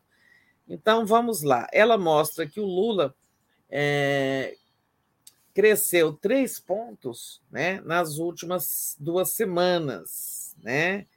É, e o Bolsonaro perdeu um. Então, Lula 44, Bolsonaro 31, Ciro 9, Simone Tebet 2, André Janones 2, e depois vem não votar, é Pablo Marçal 1, não votaram em nenhum candidato 5%, nulos e brancos 2, não sabem, não responderam 3. Né? Essa pesquisa mostra o Lula assim, até na verdade, ali na limite, né, no limite para ganhar em primeiro turno. Por quê? A soma desses outros candidatos aí dá 45. O Lula tem 44. Mas então está na margem de erro, porque o Lula pode ter também 46 ou 42 e a soma dos outros também pode ter é, 47 ou 41. Então, está bem na margem de erro a possibilidade do Lula ganhar em primeiro turno, né? por essa pesquisa, com todas as limitações que eu já apontei, de ter sido é, feita, é telefônica e tal. Mas, é, em suma, é uma pesquisa recente, talvez, eu acho que é a primeira depois daquele episódio devastador dos, da reuni é, do, com os embaixadores, né? É, e vai aumentando aí a chance de vitória do Lula em primeiro turno. No segundo turno, é, Lula ganhando de Bolsonaro, no eventual segundo turno, Lula 53, Bolsonaro 37 e tal. Mas o importante é a vitória em primeiro turno, por todas as razões que eu já falei aqui. Né?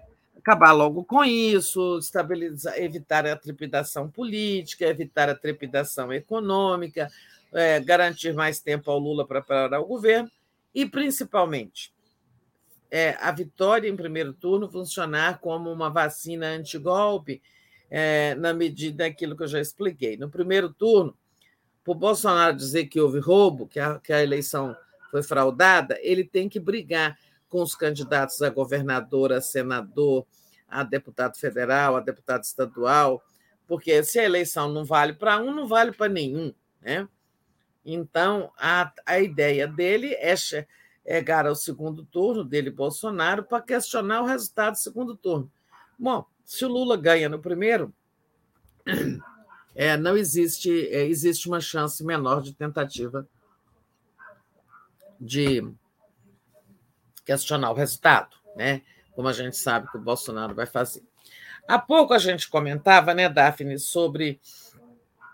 Tereza, antes de você emendar aqui no, na, na, conversa, só, ainda, só detalhando ainda essa pesquisa, tem uma matéria que a gente tá, colocou na home aqui, desculpa te interromper, dizendo que 60% dos eleitores do Ciro Gomes podem mudar de voto e quase metade migraria para o Lula. O Ciro Gomes que tem 9%, não é isso que ele tem? Nessa pesquisa, é.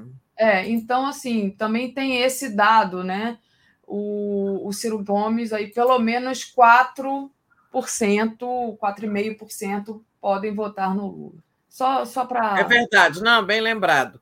Isso aí também reforça a possibilidade de vitória do primeiro turno, né?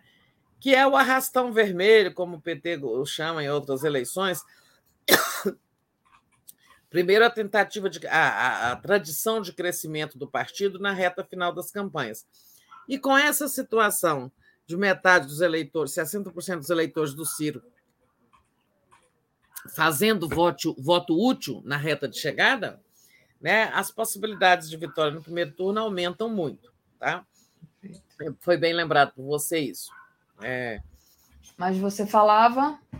Falava que vencer em primeiro turno é muito importante para evitar, a, em suma, a estripulia golpista do Bolsonaro. E há pouco a uhum. gente falava da manifestação é, americana, né, do Departamento de Estado dos Estados Unidos, é, endossando o sistema eleitoral brasileiro, ou seja, discordando das mentiras do Bolsonaro. Né? Então, vamos, eu queria lembrar uma coisa. É, no final da semana, né, aí, semana que passou, avançou muito lá os trabalhos, avançaram muito os trabalhos da comissão, uma espécie de CPI, né, a Comissão do Congresso Nacional, que apura né, a, a, as ocorrências do 6 de janeiro, né, quando os partidários exaltados de Donald Trump invadiram o Capitólio, né? E por pouco não aconteceu pior, porque alguns queriam assassinar o vice-presidente Mike Pence, porque ele não tinha é, corroborado a tese de fraude do, da, do Donald Trump. Né?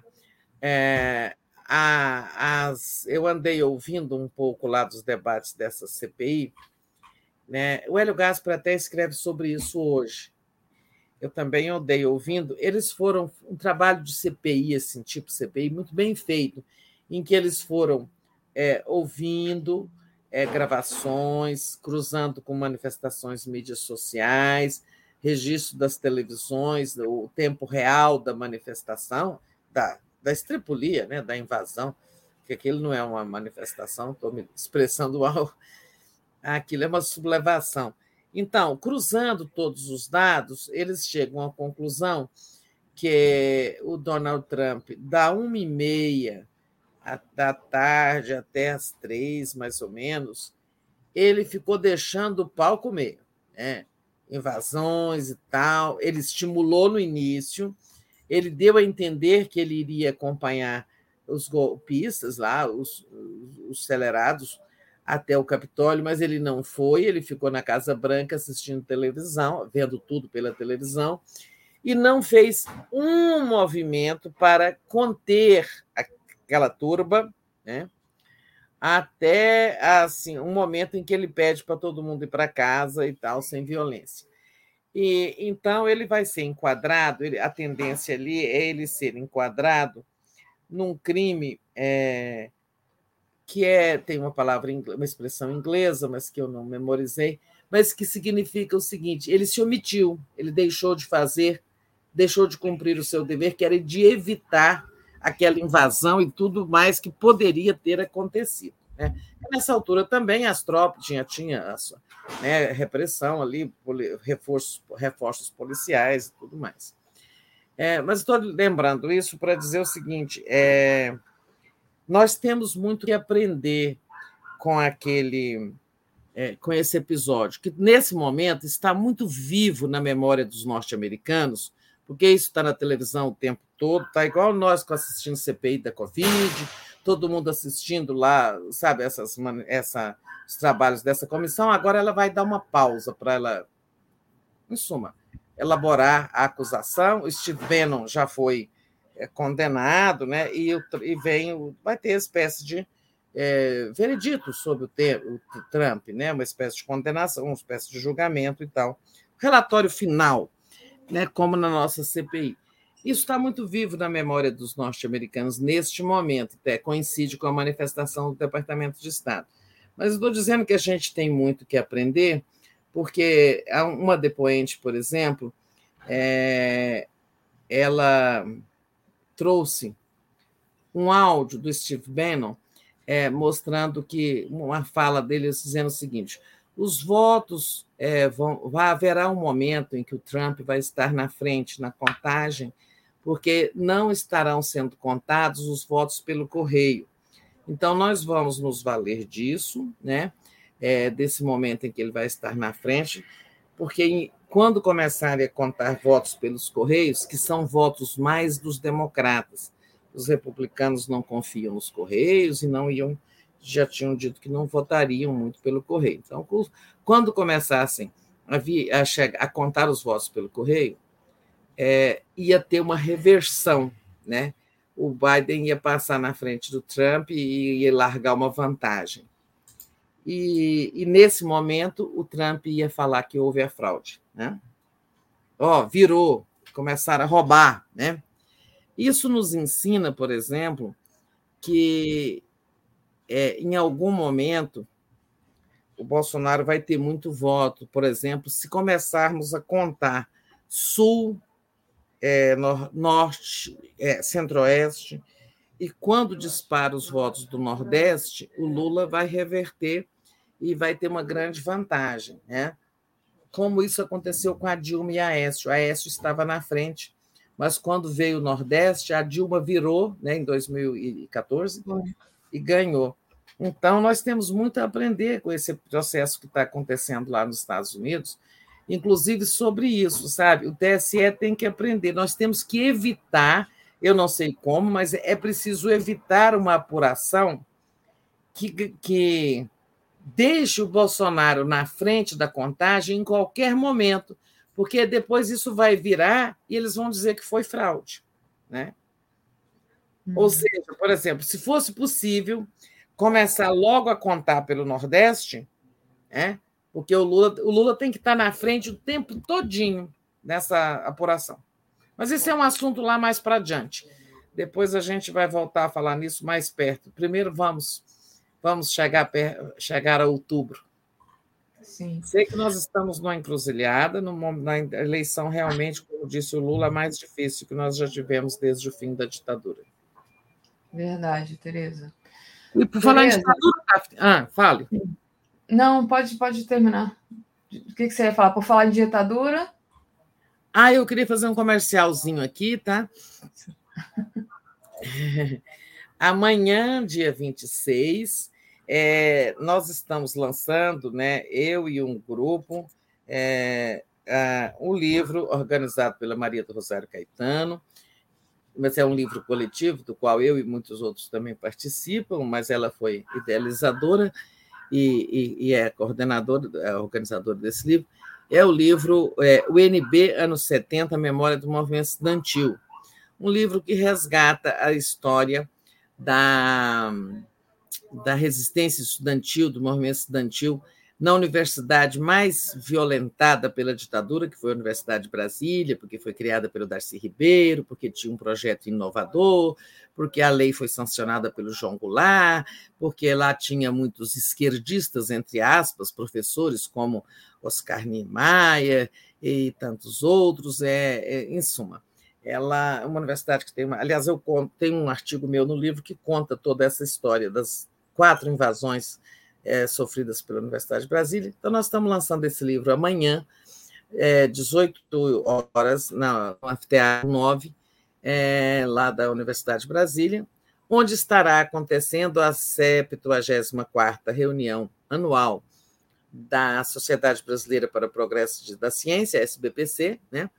É, e nessa, nesse evento de amanhã, inclusive, teremos a participação de muitos integrantes do movimento estudantil dos anos 70 que é, se tornaram parlamentares, como, por exemplo, Arlindo Quinalha, Érica Cocai, Arlete Sampaio, Paulo Bernardo, João Maia, é, Chico Floresta, é, tantos outros, tá? É, mais alguns outros. E alguns deles estarão conosco amanhã. Estou fazendo aqui esse convite para amanhã, 18 horas, Anfiteatro 9 da Universidade de Brasília, onde vamos lançar o livro. Depois, na quarta-feira, vamos ter um evento, um debate com cineastas que produziram sobre é, o NB e movimento estudantil. São vários cineastas lá no Cine Brasília, 19 horas. E depois, é, no dia 29, a geração 70 vai se encontrar no velho Beirute, que é um bar tradicional da esquerda brasileira, da esquerda brasiliense, lá na 109 Sul. Então fica aí esse convite, tá? Antes que eu esqueça, porque depois o tempo acaba e eu não faço meu comercial, tá? Muito bom, Tereza, saber disso. Queria que você falasse como é que quem não está em Brasília pode comprar o livro. E você falando, é, me lembrei do Barra 68, do filme do Vladimir Carvalho, se não me engano. É, o Vladimir é um dos debatedores. Nós queríamos fazer uma mostra de cinema com todos esses filmes, mas não, não tivemos forças, abraços. É, mas alguns serão curtas serão exibidos lá depois de amanhã.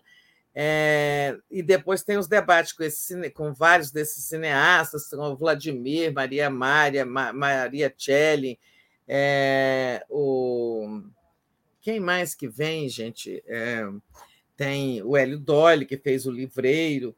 Em suma, tem vários cineastas que vão participar é, lá desse livro. É, deixa eu fazer. Ontem nós estávamos aqui no movimento para é, trazer a Brasília também é, o cineasta. É, quem era mesmo? Desculpa. O livro é da Alameda, da Daphne, é, da editora Alameda. Mais oportunamente, ah, sim, o Bodansky. É, ele vai estar aqui também nesse debate de depois de amanhã, quarta-feira, no Cine Brasília, 19 horas. Jorge Bodansky. É, então, o livro é da editora Alameda. É, oportunamente, eu digo como ele pode ser comprado pelo. Tá. Como é que eu chamo o livro mesmo? Pode repetir, Tereza? O NB anos 70. Vou botar é... aqui na tela, só para confirmar, tá? Deixa Se vocês buscar, entrarem agora, um Alameda. Me da tela, só um minutinho, Daphne. Tiro, peraí, só, só um pouco. É, então tá aqui, olha, gente, eu coloquei aqui. Se vocês forem lá no Google, na editora Alameda, e baterem Alameda Tereza Cruvinel, vocês caem na página da Alameda, inclusive tem um desconto para compra do livro. que apareceu para mim, mas eu já, já tirei aí, depois eu vou clicar de novo para conseguir. E tá aí, olha, na, no site da editora Alameda, pode comprar, tem, o, o, tem um desconto, tá? É que eu tirei o desconto que ele tampava ali a capa do livro, mas tá aí a capa do livro, muito bonita, né, Tereza? É, então... Ah, eu fui buscar, mas você já tem aí, você é esperta, já entrou na Alameda, já achou tudo. É, tem um desconto realmente. Essa capa aí significa o seguinte, gente: é uma capa é, do que. É, é, eu sempre erro o nome dele, eu não sei pronunciar, tá? É, o, a capa dele, o, o, fotógrafo, ele se chama Kim Ir-sen, né? É um fotógrafo muito reconhecido.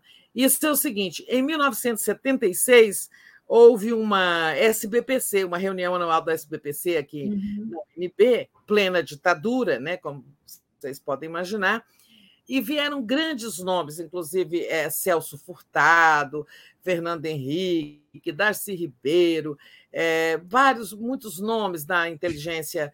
Severo Gomes estava aqui, que era um, um empresário dissidente do regime, tinha sido ministro, tinha sido rompido. É, em suma, inteligente. Assim, Florestan Fernandes né, estava aqui é, e, e, fez uma fala linda. Fernando Henrique estava aqui. Que, em suma, toda aquela inteligência, é, os intelectuais de oposição à ditadura, e tinham debates maravilhosos. E os anfiteatros é, lotavam.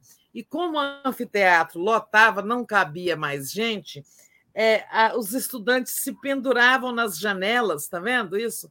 Para assistir aos debates. Né? Tá? Essa foto significa, na verdade, isso. Era a ansiedade, e tem uma criancinha aqui, ó, é, certamente filha de um desses estudantes. É, a gente poderia ter usado na capa, por exemplo, é, fotos assim é, dessas de grandes assembleias, como essa que eu estou mostrando aqui, ó, grandes assembleias estudantis. Mas a Maria do Rosário, nossa coordenadora, ela tem assim fascínio por essa foto, porque era a avidez de conhecimento. É, como o Sérgio Mascarenhas diz no texto dele, aqui são esse livro é composto de textos de memórias, sabe? São várias memórias. Também tem homenagem aos nossos colegas que morreram, que já se foram. É, assim, um texto sobre vários deles, mas todo mundo tem aqui, é, um, são vários depoentes, claro que nem todos, né? Mas eu vou mostrar eu para vocês, tá? É, vou mostrar a mim, ó, magrinha, presa, tá vendo isso aqui? Ó? Olha, legal. Que legal não você presa, né, Tereza? Mas que legal você, a tua foto aí no livro vai ficar. É, cada texto desses, ó, cada texto desses a gente faz uma colagem com a pessoa na época do movimento estudantil e, e também em outros tempos, né? Ah, é, e também alguns colocaram fotos atuais. Eu não, eu coloquei só aquelas lá. Ah, essa aqui é a Maria do Rosário, Caetano, nossa é, a pessoa que teve a ideia do livro e que a gente abraçou. Né? Então, cada texto de memória é acompanhado dessas fotografias de memória. Tá? Eu gastei aqui um tempo para fazer o nosso comercial, mas esse livro é muito importante nesse momento. Primeiro, porque é, ele resgata uma história que é mal contada. A gente fala muito dos anos 60, 68, passeata dos 100 mil, ocupação da Maria Antônia e tal, mas pouco se fala e, e aquele movimento estudantil dos anos 60, né, veio aí cinco, veio toda a repressão, muitos foram para lutar armado, o movimento foi destroçado. O movimento estudantil é reconstruído nos anos 70, né? E essas, não só na UNB, tem toda a movimentação do Rio de Janeiro, da USP, do Nordeste, de outras partes do país e tal, mas assim, nós estamos contando a história aqui da UNB é, que culmina na greve de 77, um grande enfrentamento. Nós tínhamos um reitor que era um capitão de mar guerra, José Carlos de Azevedo, um preposto da ditadura, né? Ele, ele era um físico nuclear, um, um, um digamos, ele tinha uma, uma, um refinamento intelectual e tal, mas era um serviçal da ditadura e que reprimia, chamava o exército, é, em suma, expulsou, puniu, fez muitas, cometeu muitas atrocidades contra o movimento estudantil aqui na UNB, de onde saiu Honestino em 68 para depois ser assassinado pela ditadura. Então, além do resgate dessa história, né, é, de resistência da juventude brasileira naquele ano, Nessa SBPC de 76, o Sérgio Mascarenhas conta que foi a primeira vez que ele viu alguém falar que nós vivíamos numa ditadura militar, né? E era, se não me engano, o Florestan que estava dizendo isso. Não, era o pai do Chico Buarque, Sérgio Buarque. Sérgio né? Buarque. Então, para muitos jovens, aquilo, aquela SBPC de, de 76, que é a capa do livro, foi a revelação nós vivemos numa ditadura, né? acontecem torturas, acontecem assassinatos, temos não sei quantos exilados, e agora está tendo a SBPC novamente aqui nessa semana, muitas é, que é, é presidida pelo Renato Janine Ribeiro, né? Haverá, acontecerão debates importantíssimos essa semana na SBPC. Quem quiser entra no site da SBPC, independente do livro, que é apenas um, um ponto no, na grande programação da SBPC, né? cientistas intelectuais de todo o país estarão aqui para debates muito importantes que vocês poderão assistir, é, quem quiser, pelo site da SBPC, entra lá que tem a programação. Então, nós estamos resgatando não só a história, mas mostrando que lutar pela democracia vale a pena. Nós, nós, sociedade brasileira, vencemos a ditadura. Por que não vamos vencer o Bolsonaro, o truculento? Muito bom, Tereza, muito legal. Então, para quem não viu, ó, o livro tá na editora Alameda. Se vocês baterem como eu fiz rapidinho, editora Alameda, Tereza Cruvinel, né? Tereza com Z, vocês chegam aí aonde eu cheguei. Muito fácil de achar. E aí, quem não é de Brasília, pode é. comprar o livro. E, Olha, Tereza. Então, mais fácil é colocar Alameda UNB. Editora Alameda UNB. Pronto.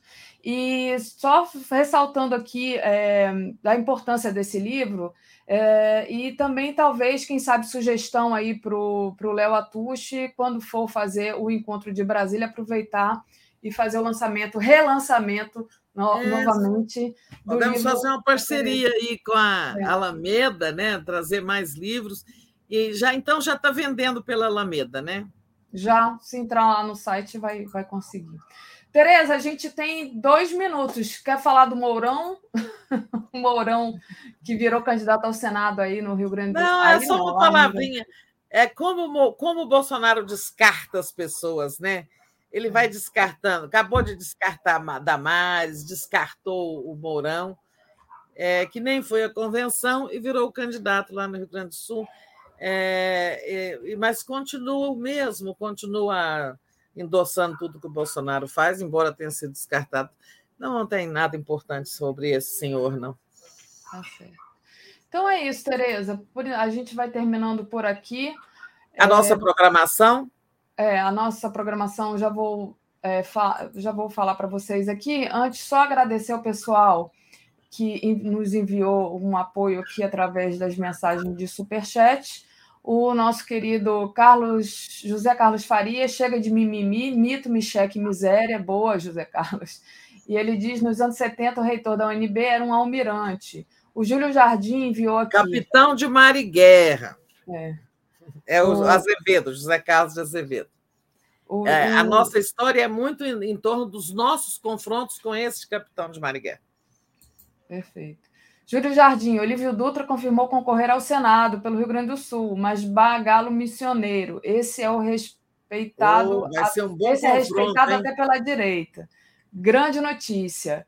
E é isso. Então, deixa eu falar para vocês aqui agora a nossa programação de hoje. agora, às 10 horas, globalistas. Pânico nuclear volta aos Estados Unidos e à Europa. Às 11 horas, Giro das 11, ataques, ataques e mais ataques. Em lançamento de candidatura, STF volta a ser o alvo. Às 13 horas, a gente tem o nosso programa em parceria com a FUP, Invisível Muito Além do Petróleo.